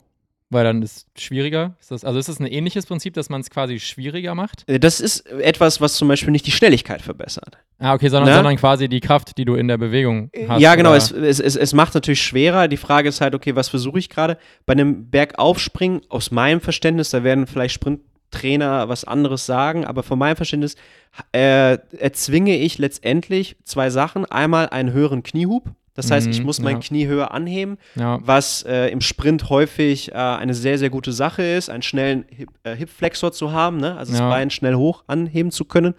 Und natürlich forciere ich ähm, meinen Abdruck. Also ich versuche meinen Abdruck zu, Mhm. zu verbessern. Das kann zum Beispiel vor allem im, im Start eine eine gute Sache sein, dass ich einfach lerne, mich schneller und explosiver abzudrücken. Also das sehe ich zum Beispiel eher im Explosivkrafttraining. Okay, ja, ja, ja, ja. Ähm, wird aber dann irgendwann dazu führen, dass ich mich langsamer bewege. Ergo ist die Frequenz meiner Beine weniger.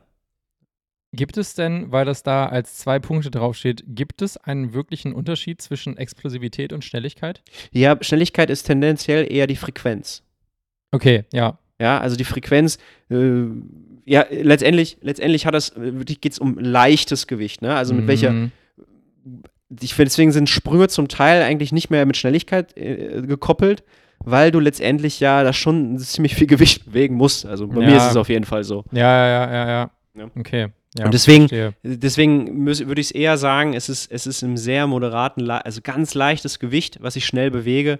Schnelligkeit wäre zum Beispiel ein Volleyballschlag, ein, Mhm. ein, ein ähm, Schuss beim Fußball, ja, oder ein Wurf beim Handball. Ja, das sind, das sind Dinge, die sind definitiv im Bereich der Schnelligkeit zu finden, weil der Widerstand ist so niedrig, ähm, dass, man, dass man eher im Bereich der Frequenz arbeitet. So. Ja. Aber wenn ich dann springe, also wenn du jetzt einen Volleyball, äh, Volleyballspieler anschaust, der, der hoch springt, das ist Explosivkraft und der Ja. dann zuschlägt, das ist die Schnelligkeit. Ja, das heißt, wenn du das alles auf den Sprint beziehst, der Start ist quasi Explosivität, weil Ja. du musst dein Körpergewicht aus diesem Block rausschießen mit einem Schritt, beziehungsweise ja, die ein, Zwei, zwei, drei, Schritte ja. danach sind auch noch Ja, dieses Explosivthema Ja. und danach geht es Richtung Schnelligkeit, weil dann geht es darum, wie schnell, wie, Da geht's wo um ist mein. Knie hoch, wie viel Energie kriege ich in den Boden, wie schnell äh, ja, komme ich ja. dahin. Okay. Wie Ja, auch, wie schnell bewegst du deine Arme, ne? das ist ja auch ein Punkt. Ja, ja, wie, also, wie schnell funktioniert das alles? das vergessen ja auch ganz viele. Du kannst ja deine Beine nur so schnell bewegen wie deine Arme. Das Ja. heißt, wenn deine Arme langsam sind, kannst du deine Beine nicht schnell genug bewegen. Also das funktioniert nicht. Also Ja. du kannst nicht asynchron irgendwie in irgendeiner Weise arbeiten. Das läuft ja, immer synchron. Also da, da, da, das ist zum Beispiel auch was, was für mich so ein bisschen mit in dieses athletische Ding reingeht.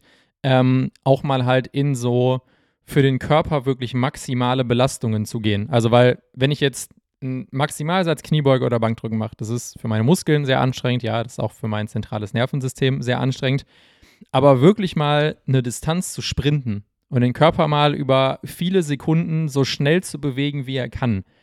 Das ist eine Belastung, die haben die meisten Leute in ihrem Leben einfach gar nicht mehr. Die erfahren Nee. gar nicht mehr, wie das ist. Also ich habe es jetzt letztens erst gemerkt, weil wir führen mit ein paar Leuten beim Football. Ähm, das hat angefangen als Debatte zwischen tatsächlich meinem Bruder und seiner Freundin, weil meine Freu Mhm. äh, die Freundin meines Bruders macht sehr viel Ausdauersport. Die Ja. läuft ganz gut, die äh, ist jetzt auch letztens erst wieder einen Halbmarathon gelaufen. ja. Ähm, mein Bruder macht nicht so viel Ausdauersport, Okay. ähm, ist aber jetzt generell auch ein recht athletischer Typ.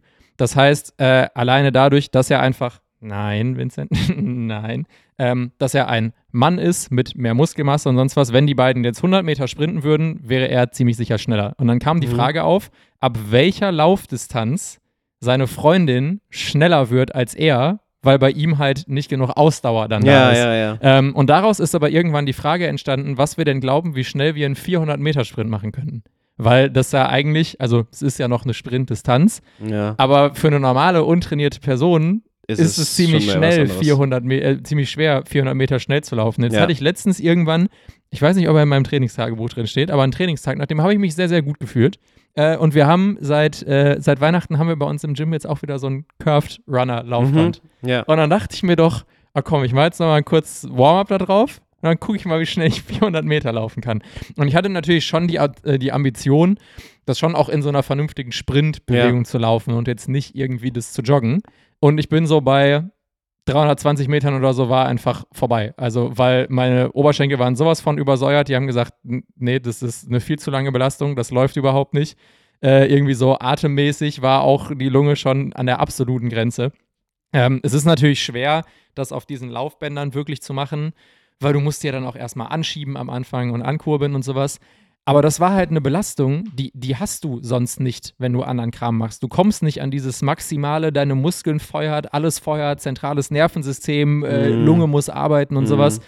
Und das überhaupt mal zu haben und da auch so einen Trainingseffekt rauszuziehen, ähm, ist, glaube ich, auch irgendwie wichtig. Ja, es ist wichtig. Ja, ich find's, ich find's cool, wenn man sowas macht. Also ne? ja, das- das, halt Also- mal zu haben, irgendwie überhaupt. Ja, so. absolut, absolut. Also einmal bei dem, bei dem Runner, bei dem Runner, wenn wir das, äh, wenn wir das messen, ähm, geht man eigentlich davon aus, dass du, dass du bei so einer Curve-Geschichte oder Air Runner oder was auch Skill Mill, was auch Mhm. immer, da gibt es ja so zig Namen, ähm, geht man ja eigentlich davon aus, dass 400 Meter auf so einem Gerät 300 Meter sind. Ist es so? Also das ist meistens so die Conversion. ah, geil. weil das zeitlich so relativ nah beieinander ist. Also wenn, wenn zum Beispiel CrossFit ein Workout steht und Ja, es steht ja. 400 Meter laufen draußen, dann sind es tendenziell immer 300 Meter auf so einer ah, Maschine. krass. Das ist Ja. gut. Dann bin ich ja doch knapp 400 Meter gelaufen. Also man, muss, man muss auch daran denken, dass es, das ist, was belasten wir gerade, ne? Also wo gehen wir eigentlich gerade rein? Ja. Ähm, weil auch wie lange läufst du das letztendlich? ja, eben. Ähm, und welche Energiesysteme funktionieren da? Und bei einem Sprint hast du eigentlich tendenziell ja, weiß ich nicht, 10 bis 15 Sekunden. So. Ja, je nachdem, wie gut du bist. Je nachdem, wie gut du bist. Ähm, der, der über 100 Meter und da sind ja andere Energiesysteme gefragt. Deswegen Ja. können die danach ja auch noch ein bisschen so auslaufen. Ne? Ja, die werden ja, ja, nicht, kippen ja. nicht um. So, aber wenn du dann 400 Meter läufst, bist du ja stark im anaeroben Bereich. Das heißt, du hast nicht mehr Sauerstoff zur Verfügung. Ja. Musst, also dadurch übersäuert dein System ja, gibt es eigentlich nicht Übersäuerung und Laktat und so weiter, sondern Ja. es sind ja Ionen, die dann den pH-Wert in deinem System halt verändern und dadurch ist halt Game Over. Ja. Und ich erinnere mich noch, äh, Sport-LK, wo wir 400 Meter Sprints gemacht haben Mhm. und das gemessen haben, wo sich die Leute sind durchgelaufen, dann direkt Richtung Busch und haben sich übergeben. Ja, ja, sofort. weil ich, das war, ich war System- auch kurz davor. ja, ja, es, Fall. Ist, es ist einfach, dein System ist so, wird so gecrashed und, und ich glaube, in der Leichtathletik ähm, 100, 200 ist so, ne, für die, für die, für die Stars so, die finden das so geil und, aber 400 Meter, das ist, glaube ich, die absolute, also es ist die absolute Qual. Ich glaube, das, was Ja, danach ja. kommt, ist, glaube ich, 800 Meter. Das Und ist nochmal, ich glaube, das zählt auch noch als Sprintdistanz und das weiß äh, ich nicht genau, Mittelsprint, ich weiß es nicht, aber es ist, es sind die, glaube ich, die Distanzen, wo, wo, wo echt schon im, Ja. im Kopf gefühlt kaputte Leute das nur noch machen, weil das Ja, ist ja, also weil ich, äh, 400 Meter, ich, ich habe es jetzt nicht genau im Kopf, aber ich glaube, bei einem 400 Meter Sprint laufen die ja schon die komplette Distanz in einer recht konstanten Geschwindigkeit. ja, ja. Bei ja. 800 Meter fängt es, glaube ich, schon damit an, dass die halt quasi, also die geben ja am Anfang nicht voll Vollgas, sondern Ja. ich glaube, da wird es hinten raus dann versuchen, die zumindest noch ein bisschen schneller zu werden, Ja. auch wenn die Energie dann weg ist. Aber ja, wie du es gesagt hast, also ich habe für das Ding auf dem Runner, ich habe aufgehört, als es, das muss so bei 320 Metern auf dem Runner gewesen sein, weil er zeigt halt nur 0,3 und dann 0,4 Ja. an, aber 0,3 war schon ein bisschen. Und da war ich bei einer Minute 35. Ja. Das heißt, ich habe quasi eine Minute 35 eine für mich maximale Leistung gebracht. Ja. Und da denkt der Körper sich halt auch so, ja. Es ist, es ist halt, wenn, wir halt dann weitergehen und wir reden über kardiovaskuläre äh, Fitness, was halt auch ein Teil des Athletiktrainings eigentlich per se sein muss, irgendwo, Ja, dann reden wir über verschiedene Zonen, in denen wir unterwegs Ja, sind. eben. Also maximale Pulse, ne? Also ja, wir reden halt. in, in, in Zone 8 bin ich da gewesen. ja, das ist geil. 140 Prozent von meinem möglichen Genau. gefühlt. Mein, mein Herz hat so schnell geschlagen wie noch nie in meinem Leben, ja. Ja, ist auch eine Voll, das ist hier wie mit einem Äh, Gummiband. Du ja, lässt ja. das Herz schneller schlagen, als es eigentlich kann. Und Es ist dadurch- eigentlich auch will. ja, ja, und dadurch äh, du, kannst du irgendwann bis einen Puls von 240 kannst du dann arbeiten. Fit Fitness-Tipps bei Between Sets and Raps. Das ist, das ist kein medizinisches äh, Hinweis-Dings hier. über, über Maximalpuls laufen. ähm, ja, aber da, da, da, da ist, ist für mich Athletiktraining, dass ich das alles kann. Ne? Also Ja. sowohl, also Zone 1, Zone 2, 3, 4, 5, dass ich im Grunde im maximalen Pulsbereich laufen kann, aber halt auch im, im, in Zone 2, wo, wo es eher locker ist. Ne? Also, dass ich Ja, diese ja, ja. verschiedenen Energiesysteme bedienen kann. Ähm, ne, manche sagen halt so, ja, spazieren gehen, ne, Zone 1 oder mal aufs Fahrrad gehen und ein bisschen mehr bewegen, dabei ein bisschen quatschen, Zone 2 und dann halt die verschiedenen Stufen halt zu gehen, dass du halt ein bisschen mehr sweatest, ne? Also Ja. ich finde, ich finde, ein bisschen schwitzen sollte jeder mal in seinem Leben. Mhm. Am besten zwei bis dreimal die Woche. Ähm, und das halt im, im Sinne eines Athletiktrainings. Ja, also die meisten Sportler, die zu mir kommen, die schwitzen halt in ihrem, in ihrem Fußballtraining oder, oder, oder Hockeytraining, ja. Äh, nicht zwingend bei mir, auch auf andere Art und Weise, aber halt nicht in diesem, in diesem Ja, Ausdauerbereich. ja, ja. Aber es ist, es ist, es, es sollte schon ein Teil davon sein. Und je nachdem, wie, wie, wie derjenige seine Ziele setzt, kann es halt Teil spezifisch deines Athletiktrainings sein. Dass du sagst, okay, ich mache jetzt zweimal die Woche Intervalle und einmal die Woche gehe ich, weiß ich nicht, 40 Minuten mal locker laufen oder Fahrrad fahren. Ähm, oder halt, es ist Teil sowieso deiner Sportart. Also wer zweimal die Woche äh, Fußball spielen geht oder Basketball spielen geht, der wird sowieso alle Zonen eigentlich mal trainiert Ja, haben, ne? ja, ja, so in bestimmten Art und Weisen. Also wir wandern ja letztendlich immer zwischen Zone 2 und Zone 5, ne? Ja. Okay, Also was, das was, diese was haben wir als nächsten Punkt auf der Liste? Also, ähm, also das ist ein bisschen, es steht ja kardiovaskulär und dann äh, Stamina. Ich finde das sehr nah beieinander. Das ist Ja, ein bisschen das, was wir gerade gesagt, ja. besprochen haben. Ähm, Strength, Power, Speed, das hatten wir ja. Ähm, ein Thema Flexibilität Mhm. ähm, ist definitiv äh, für mich ein, ein, ein Thema, was ähm, viele Athleten ja auch so ein bisschen ähm, ja, unterschätzen. Ne? Also wir können halt einfach viel besser Kraft und Power ähm, ausüben, wenn wir halt auch flexibel genug sind, und gewisse Positionen halt einzunehmen. Ne? Ja. Und das ist, das ist auch Part eines Athletiktrainings. Ne? Wir versuchen, beweglicher zu werden, aber in dem Moment geht es ja auch so ein bisschen darum, ja, ähm, die Elastizität ja auch der Struktur. Ne? Also für mich geht es ja nicht nur um, jetzt beispielsweise, ich habe viele ähm, oder ein paar Menschen trainiert, die aus dem Yoga kamen, Mhm. die dann sehr flexibel sind, Mhm. aber sobald ich sie halt mit ein bisschen Gewicht belade, bricht das ganze System zusammen. Weil die gar nicht in die Position reinkommen. Ja, genau. Also ne? die ja. können halt, keine Ahnung, ihre Arme und Beine irgendwie verschränken und dieses, jenes. Und dann sage ich, okay, jetzt nimmst du mal, squattest du mit, nur mit der Stange und du merkst halt, dass ihr Körper sehr gut darin ist, loszulassen, Ja, aber nicht, nicht zu stabilisieren. ja. Das ja. heißt, für mich ist Flex Flexibilität auch ähm, ein Stück weit Kraft auf Länge zu Mhm, haben. Ne? ja, also ich ja, will- ja. sag den Leuten halt auch so mal, du wirst deine Kniebeuge verbessern, wenn du letztendlich in den verschiedenen Positionen mit maximaler Qualität arbeitest, weil das führt halt dazu, dass dein Körper besser in jeder einzelnen Position wird.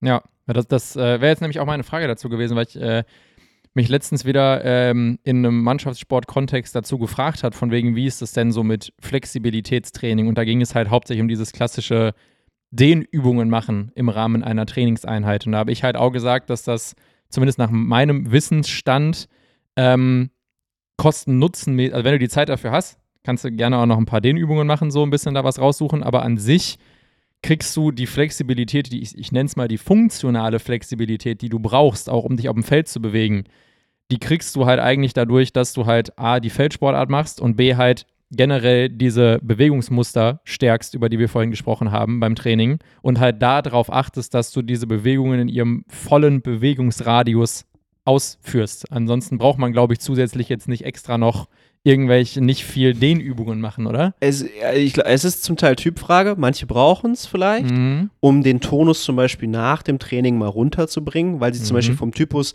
sehr tonisch sind, das heißt, sie haben immer sehr, sehr viel Spannung auf dem System. Ja. Da wird es schon Sinn machen zu sagen, okay, nimm mal den Tonus runter. Und dann sagen die Leute auch, und das ist halt ganz witzig, das tut mir gut. Und dann Mhm. sage ich, ja, do it. Wenn es dir gut tut Ja, und du Yoga machst, um zu entspannen, um, um deinen Zen zu finden oder halt auch einfach, um den Tonus runterzubringen, dann, dann mach es, um Gottes Willen. Ja, bitte tu es. Aber manche brauchen es halt nicht. Bei denen Mhm. brauchen, die brauchen eigentlich eher den Tonus. Und das ist ja. Das, was mir jetzt in der Auflistung da fehlt, ist jetzt auch für mich nicht, die, nicht der heilige Gral.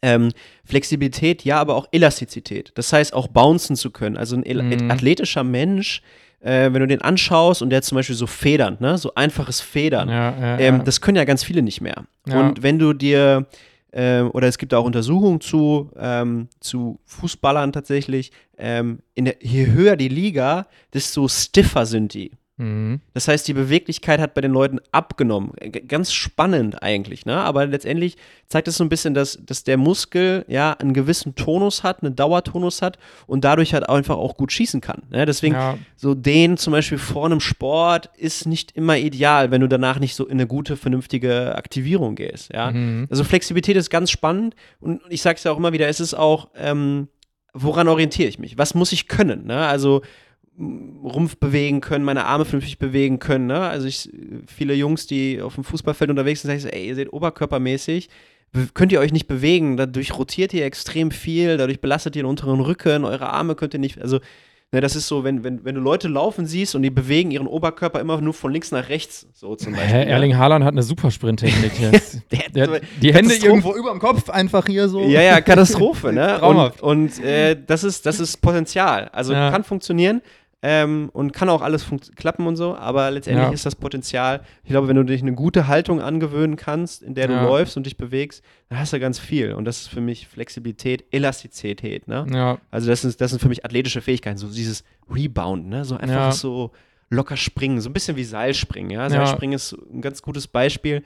Ähm, bin ich ein maximaler Fan von, aber diese, diese, dieses, wenn du dir Top-Athleten anschaust, ja, die, die einen Sprung machen, dann haben die so, ja, der sieht aus wie ein Flummi. Ne? Mm. So, das ist so, was viele dann sagen. Und dieses, ja. dieses Flummi ist unheimlich effektiv, wenn es darum geht, viel zu sprinten, viel zu laufen. Ja, wenn du so bouncen kannst. Dieses, dieses Bouncen finde ich, finde ich super important für, für, für Athleten, Athletinnen, damit sie ähm, energiesparend sich durch die Welt bewegen können. Ja, sehe ich auch so. Schwer. Und es gibt viele, die das nicht mehr haben und dann siehst du halt auch, wie die sich bewegen. Ne? Die klatschen so, ja. wenn sie so laufen, dann klatscht das immer so auf. So, ja. ne? Sie können sich nicht mehr abfedern oder sie springen hoch und landen und es, und es senkt also letztendlich alles zusammen. Generell auch dieses Thema Elastizität, äh, Bounciness und auch Explosivität sind, finde ich, auch so mit die auffälligsten Dinge, die bei Leuten halt verloren gehen, wenn sie über einen längeren Zeitraum halt keinen Feldsport oder sowas mehr machen. Ja, ja. Also das äh, habe ich bei mir selber auch super krass ja. gemerkt, wo ich wieder damit angefangen habe. Aber das siehst du auch bei allen Leuten, weil viele andere Dinge wie Kraft und so Ausdauer und sowas, die bleiben bei den Leuten bestehen, weil die machen, gehen halt irgendwie noch ins Fitnessstudio, machen dies und jenes.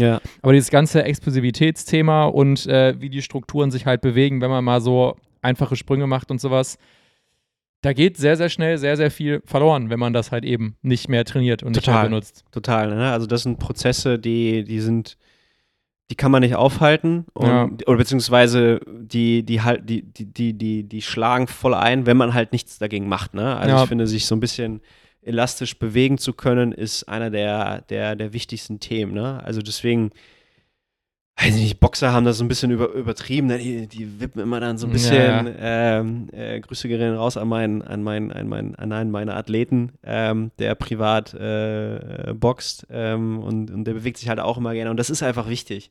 Und wenn du die Sprinter anschaust, vorm Startblock, die bouncen dann auch immer mhm. noch so, ja, ja, sieht einfach geil aus und das ist eine, eine Fähigkeit, die die Athleten haben sollten. Ja. ja, also es ist, es ist auf jeden Fall hilfreich. Get bouncy, Freunde. Get bouncy. Ähm, ja, wir nehmen das einfach mal hier so mit. Ähm, da gibt es noch zum Beispiel Koordination. Auch wichtig, ja. Auch wichtig. Ähm, und das ist halt ganz spannend. Es gibt dann die Koordinationsleiter. Wir haben letztes Mal auch drüber geredet. Ja.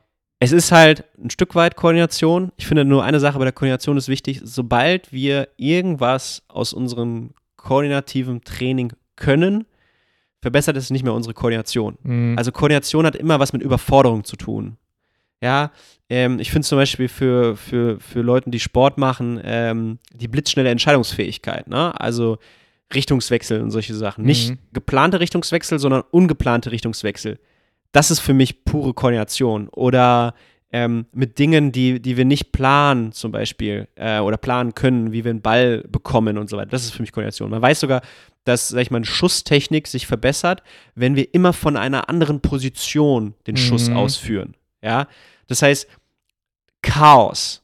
Koordination hat häufig was mit Chaos zu tun und unser Versuch oder unser Hirn sollte versuchen, irgendwie mit diesem Chaos zurechtzukommen. Mhm. Deswegen sind es so geplante Dinge und da hört für mich dann irgendwann Koordinationsleiter auf, wenn da kein Chaos mehr herrscht. Also wenn du, wenn du durch eine Koordinationsleiter gehst und du es drauf hast und du merkst, bam, bam, bam, bam, cool, cool, cool, da könnte ich jetzt ein Instagram-Video davon machen. Nee, eigentlich musst du immer so einen Moment der Überraschung haben mhm. im Thema Koordination, damit du wirklich versuchst, dich besser zu koordinieren letztendlich. Ne? Also Struktur und Ordnung im Chaos hineinbringen, das ist, das ist für mich Koordination. Mhm. Ja, und das ist, das ist etwas, was völlig vergessen wird, vor allem im Hinblick auf dieses Thema äh, Koordinationsleiter.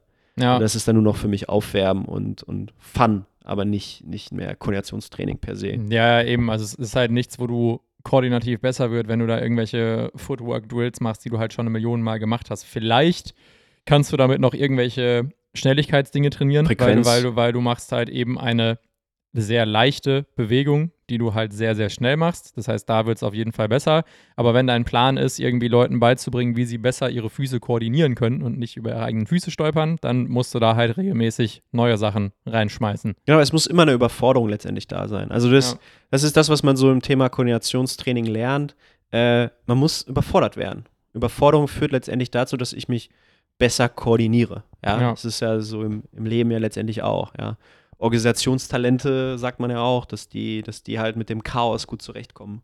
Und das ist, Ja. das ist, das ist die Grundessenz von Aber ich, ich, ich finde es schön, dass man da auch so ein bisschen bei all den unterschiedlichen Disziplinen trotzdem irgendwie Muster erkennt, weil am Ende musst du immer, musst irgendwas machen, bis du es kannst, und dann musst du es schwerer machen. ja, So ganz grob Und, formuliert. und was bei Koordination, also wenn es zum Beispiel darum geht, neue Bewegungen zu lernen, ja, das ist so das, was ich, das, was ich beobachtet habe, äh, wenn es darum geht, neue Bewegungen zu lernen. Und ich arbeite ja, oder ich habe das große Glück, mit, mit Leuten zu arbeiten, die Ahnung, letztes Jahr Weltmeister geworden sind oder äh, auf Bundesliga, Nationalmannschaftsniveau unterwegs sind. Also wirklich eigentlich Top-Sportler in ihrem Bereich. Und das ist echt erstaunlich, aber die können Dinge einfach so schnell umsetzen. Mhm. Na, also ich sehe dann halt, es ist halt geil, weil ich so gefühlt Leute habe aus der ersten Liga und Leute aus der fünften Liga oder sogar noch tiefer, ja. Und dann, dann sehe ich halt, wow, krass. Also derjenige, selbes Alter, ähm, der kann so schnell die Dinge umsetzen. Mhm. Und das ist schon, das ist schon durch einfach früh sehr viele Sportarten gemacht, zum Beispiel, sehr viel Überforderung gehabt, sehr viele koordinative, technische Fertigkeiten entwickelt. Ähm, und das führt halt dazu, dass sobald neue Dinge passieren, der schneller adaptiert. Also für mich ist Koordinationsfähigkeit vor allem die Adaption an neue, verschiedene Reize. Ja. Dann sage ich, jemand ist, hat eine gute Koordination und kann sehr schnell Übungen. Also das habe ich auch. Ich mache äh, Gewichtheben mit Leuten zwischen 30 und 40 äh, in, im, im Kursformat und diejenigen, die halt eine sportliche Karriere hatten, ähm, die dann irgendwie sagen, ja, ich habe bis, bis ich 18 war, 17 war, habe ich Touren gemacht oder Mhm. sowas. Ja. Die können so schnell Dinge umsetzen. Ja, und Leute, die halt vielleicht dann erst mit 25 richtig mit Sport angefangen haben, die können es nicht. Die Ja. brauchen halt sehr, sehr lange, bis dann gewisse Bewegungen einfach sitzen. ja. Ja, So ist das. Ja, wir haben jetzt hier noch so Agilität, Balance. Ja, also Agilität ist letztendlich Irgendwie auch das gleiche wie Schnelligkeit. So ja so ein bisschen. Wenn, Agilität man ist so ein bisschen eine Mischung aus Explosivität und Schnelligkeit. Also wenn ich an Agilität denke, denke ich halt vor allem an so Richtungswechsel. ja, solche Dinge. Wendigkeit, ne? Also es Ja. gibt dann so, wenn so Test, Agilitätstest, dann geht es um Wendigkeit. Ähm, ja, definitiv. Sich von A nach B schnell und, und, und explosiv zu bewegen, ist es Ja. ja so eine Mischform. Ähm, und, und dann im Endeffekt, wir mö- möchten uns jetzt hier nicht auf irgendwelchen Definitionen festbeißen. Ne? Also Ja. das ist sehr nah dran.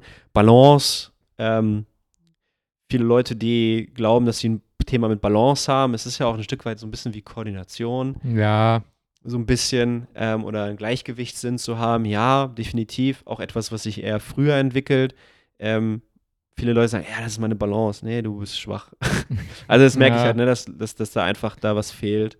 Ich- da, Ähm. da habe ich auch das Gefühl, dass bei den, also für einen Großteil aller athletischen Dinge, die man tun möchte, reicht eine gesunde Grundbalance, wie man sie eigentlich Natur gegeben hat, für die meisten Personen aus. Also wenn du jetzt nicht gerade eine Turnerin auf dem Schwebebalken bist, Ja, ja. ähm, wo es mit Sicherheit wichtig ist, halt Balance zu trainieren, was aber wahrscheinlich eben auch einfach mit der Zeit kommt, musst du, glaube ich, für die meisten anderen Sachen jetzt nicht so viel deine Balance präzise trainieren. Ja, es gibt so ein paar Leute, die halt mit einbeinigen Übungen zum Beispiel gar nicht klarkommen. ja, Ne? Aber auch das, das wird besser mit der Ja. Zeit.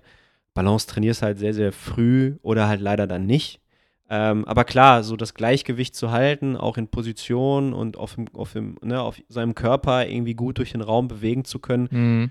Ähm, ja, mach es halt, ne? Und deswegen sind Sportarten ja so geil, weil du halt da so viele Themen halt mit abdeckst, ähm, wo das Thema Balance halt gefragt ist. ja, Ohne dass du dich jetzt irgendwie auf so einen, keine Ahnung, Boseball stellen musst. oder eine Kniebeuge drauf machst. oder irgendwie sowas, um deine Balance zu trainieren. Also es ist, ja, ist difficult, es ist vor allem auch schwierig, da irgendwie besser zu werden ähm, und auch sehr spezifisch, finde ich halt auch. Ne? ja, Ähm, was halt ganz spannend ist, wenn du mit Sportlern arbeitest, mit Sportlerinnen und die mal Bewegungen langsam machen lässt, verlieren die auch auf einmal völlig ihre Balance und kippen um, Mhm. um weil sie halt häufig über Geschwindigkeit Dinge kompensieren. Also Balance findet halt häufig dann langsam statt. Und wenn du das nicht gewohnt bist, dann fällt es halt auch schnell um. Ja. Ne? Ähm, auch ein ganz, ganz interessanter Punkt eigentlich. Mhm. Jetzt steht hier noch äh, Präzision. Ähm, ja, also ja, auch viel, würde ich auch viel mit Koordination irgendwie zusammen. Ja. Also, dass du die, dass du Sachen gut dahin koordinierst. Also sei es deinen Fuß dahin zu setzen, wo er Ja. sein soll, sei es halt Hand-Augen-Koordination. Ist ja auch so ein bisschen das ja, Thema. ich, ich glaube auch, dass auch, auch die, die, die nötige, ähm, den nötigen Krafteinsatz. Ja, also wenn wir, wenn wir darüber sprechen, zum Beispiel, dass du, also es ist so, wenn ich, wenn ich jetzt auf ein Ziel werfe, so, ne, und ich werfe mit einem leichten Ball auf ein Ziel, muss ich eine gewisse andere Kraft einsetzen, als zum Beispiel mit einem schwereren Ball und so weiter und so fort. Also diese, diese Differenzierungsfähigkeit, ähm, das sind, das sind Sachen, die halt viel im Sport stattfinden. Deswegen ist Sport ja so geil. Mhm. Und deswegen ist Sport in jungen Jahren auch so wichtig, weil wir einfach viele körperliche Fähigkeiten sehr früh abbilden können und eben dazu führt, dass Menschen bessere Athleten, bessere Mhm. Athletinnen werden. Ja, das ist super krass, da unterhalten wir uns beim Football ganz, ganz oft drüber. Ähm, ja, die meisten Leute, die bei uns Football spielen, egal ob Tackle oder Flag, sind halt irgendwann in einem höheren Alter zum Football gekommen. Irgendwann Ja. mit, äh, manche Leute mit 20. Wir haben sogar Leute, die mit, keine Ahnung, über 30 irgendwie da noch anfangen, was zu machen. Und du hast halt im Football sehr viele Bewegungsmuster, die du in anderen klassischen Ballsportarten nicht hast, weil normalerweise bewegst du dich da immer in, einem, in einer flüssigen Bewegung über den Platz. Und beim Football hast du aber ja sehr, ganz, ganz viel dieses abrupte Stoppen und Richtungs, äh, ähm, Richtung wechseln, dein Körpergewicht in eine andere Richtung schieben. Das ist ja was anderes als beim Fußball, wo du in der Regel irgendwelche Kurven läufst und sowas. Ähm, und das sind halt Bewegungsmuster, also was du dafür machen musst, dass du halt dann mit der Hüfte tief gehst und deinen Schwerpunkt verlagerst und so, die machst du halt sonst nicht. Und du merkst halt, dass Leute da viel Probleme mit haben, weil das, das, das ist nicht ganz so, äh, wie heißt das Wort? Das ist nicht ganz so natürlich, das zu machen. Normalerweise, Ja. wenn du Richtung wechselst, läufst du einfach eine Kurve, läufst da irgendwie rum, dann ist gut.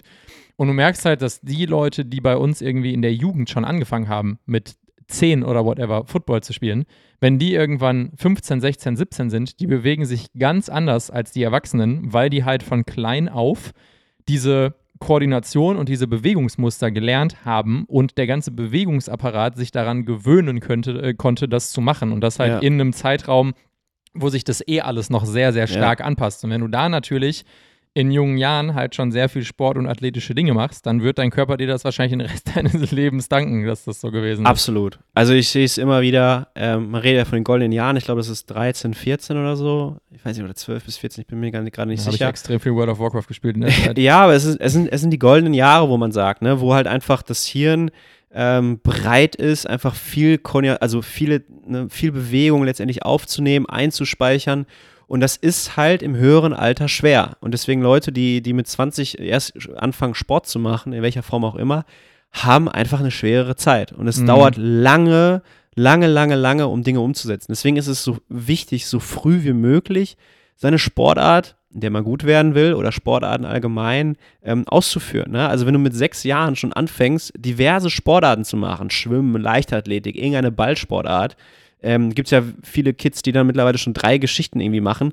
Das ist gut. Das Mhm. ist gut, weil es entwickelt so viele koordinative Fähigkeiten, Agilität, Balance und so weiter. Und wenn du dann halt irgendwann mit 15, 16, meistens geht das halt schon früher los äh, in der heutigen Zeit, dich spezialisierst, dann bist du so breit aufgestellt von deinem Bewegungsrepertoire, ja, das sind ja auch einfach Skills, ähm, dass deine Sportart, die du dann machst, dir viel, viel leichter fällt. Ja, Ja, also ich, das ist, es sind immer dieselben Re Geschichten. So, und wenn Ja. ich sehe, wie du, wie, wie, wo, was hast du vorher gemacht? Ja, ich habe das und das gemacht. Ich so, man sieht sofort.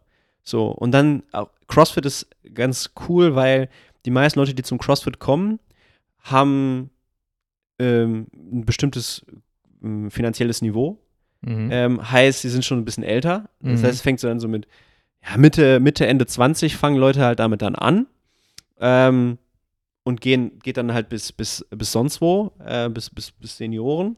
Ähm, und viel früher fangen die meistens noch nicht an. Mittlerweile hat sich das auch geändert und so weiter, aber der Preis ist halt meistens hoch, deswegen können so 18, 19, 20-Jährige das nicht machen Mhm. oder seltener, ähm, außer sie kommen über irgendwelche, keine Ahnung, anderen Wege da dran. So, und das heißt, die kommen halt mit praktisch ihrer eigenen athletischen Ausbildung dahin.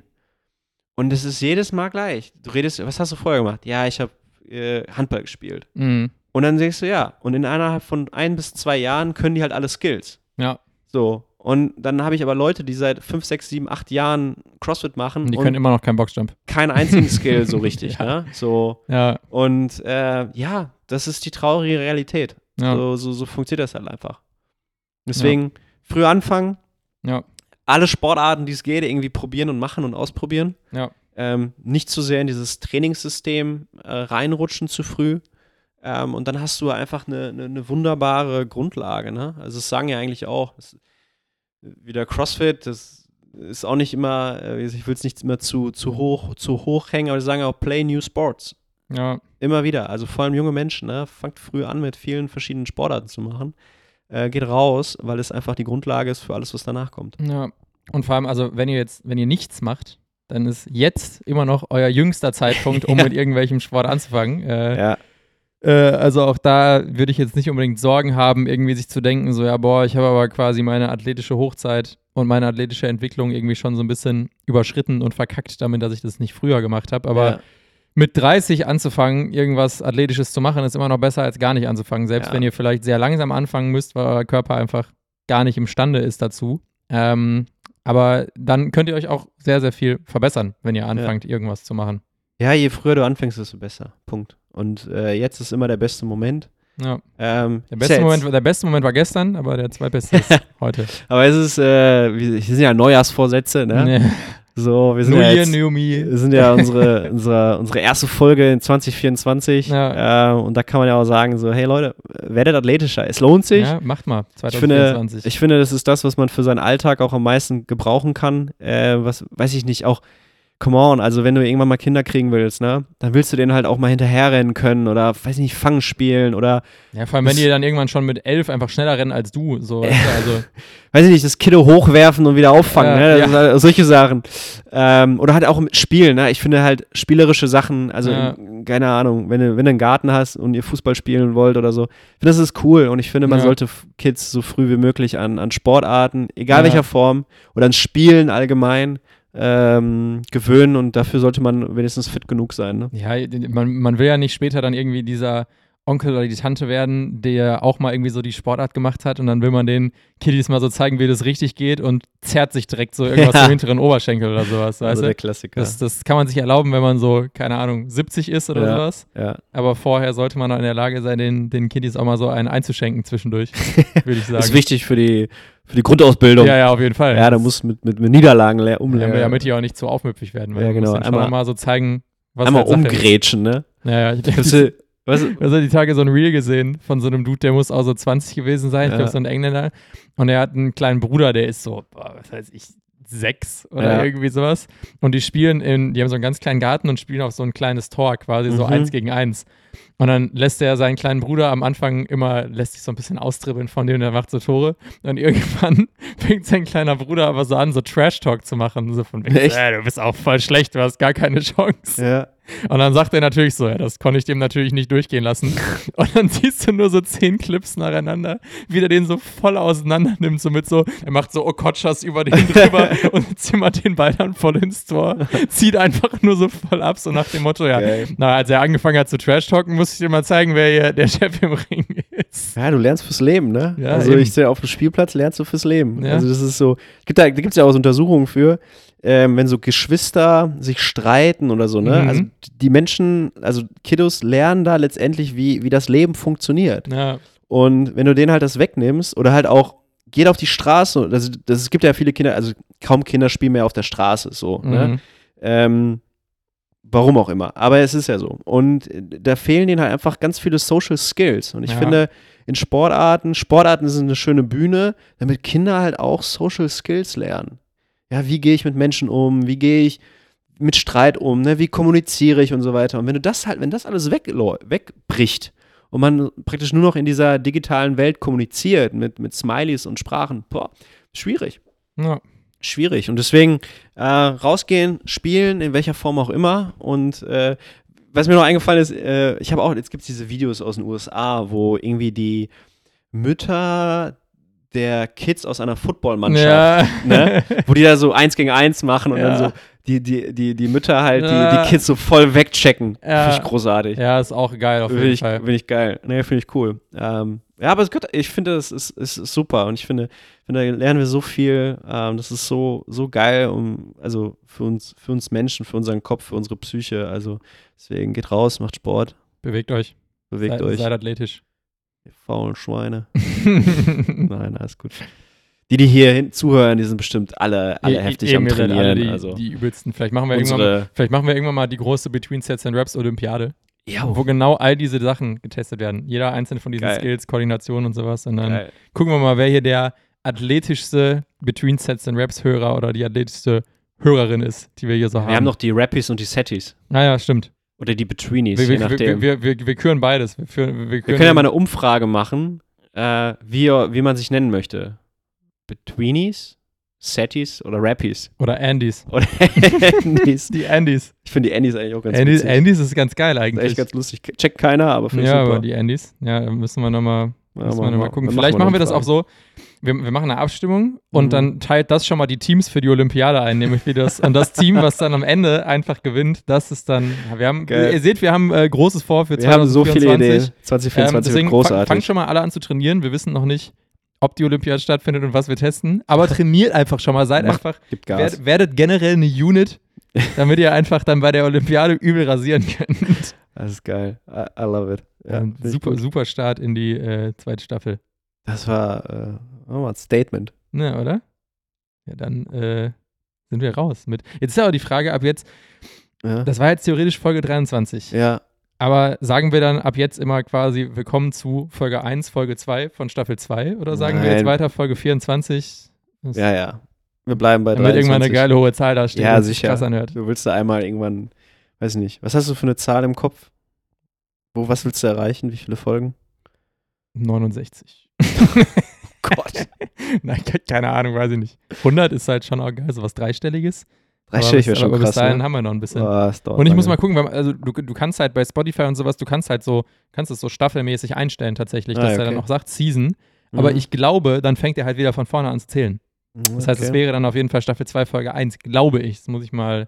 Aber du kannst es ja in der Beschreibung, nennst du es ja eh. Es kann, es kann, auch, kann auch sein, dass ich das auch einfach. Ja, gut, stimmt. Ich kann ja auch sagen, Staffel 2, Folge 1 ist Folge Nummer 23 in der. Bin ich ja, auch. ja, ich, ich guck mal, was da so, was da geht. Bin, bin fein damit. Wunderbar. Okay, Leute, Dann danke euch. Wir sind tschüss. Ciao, ciao.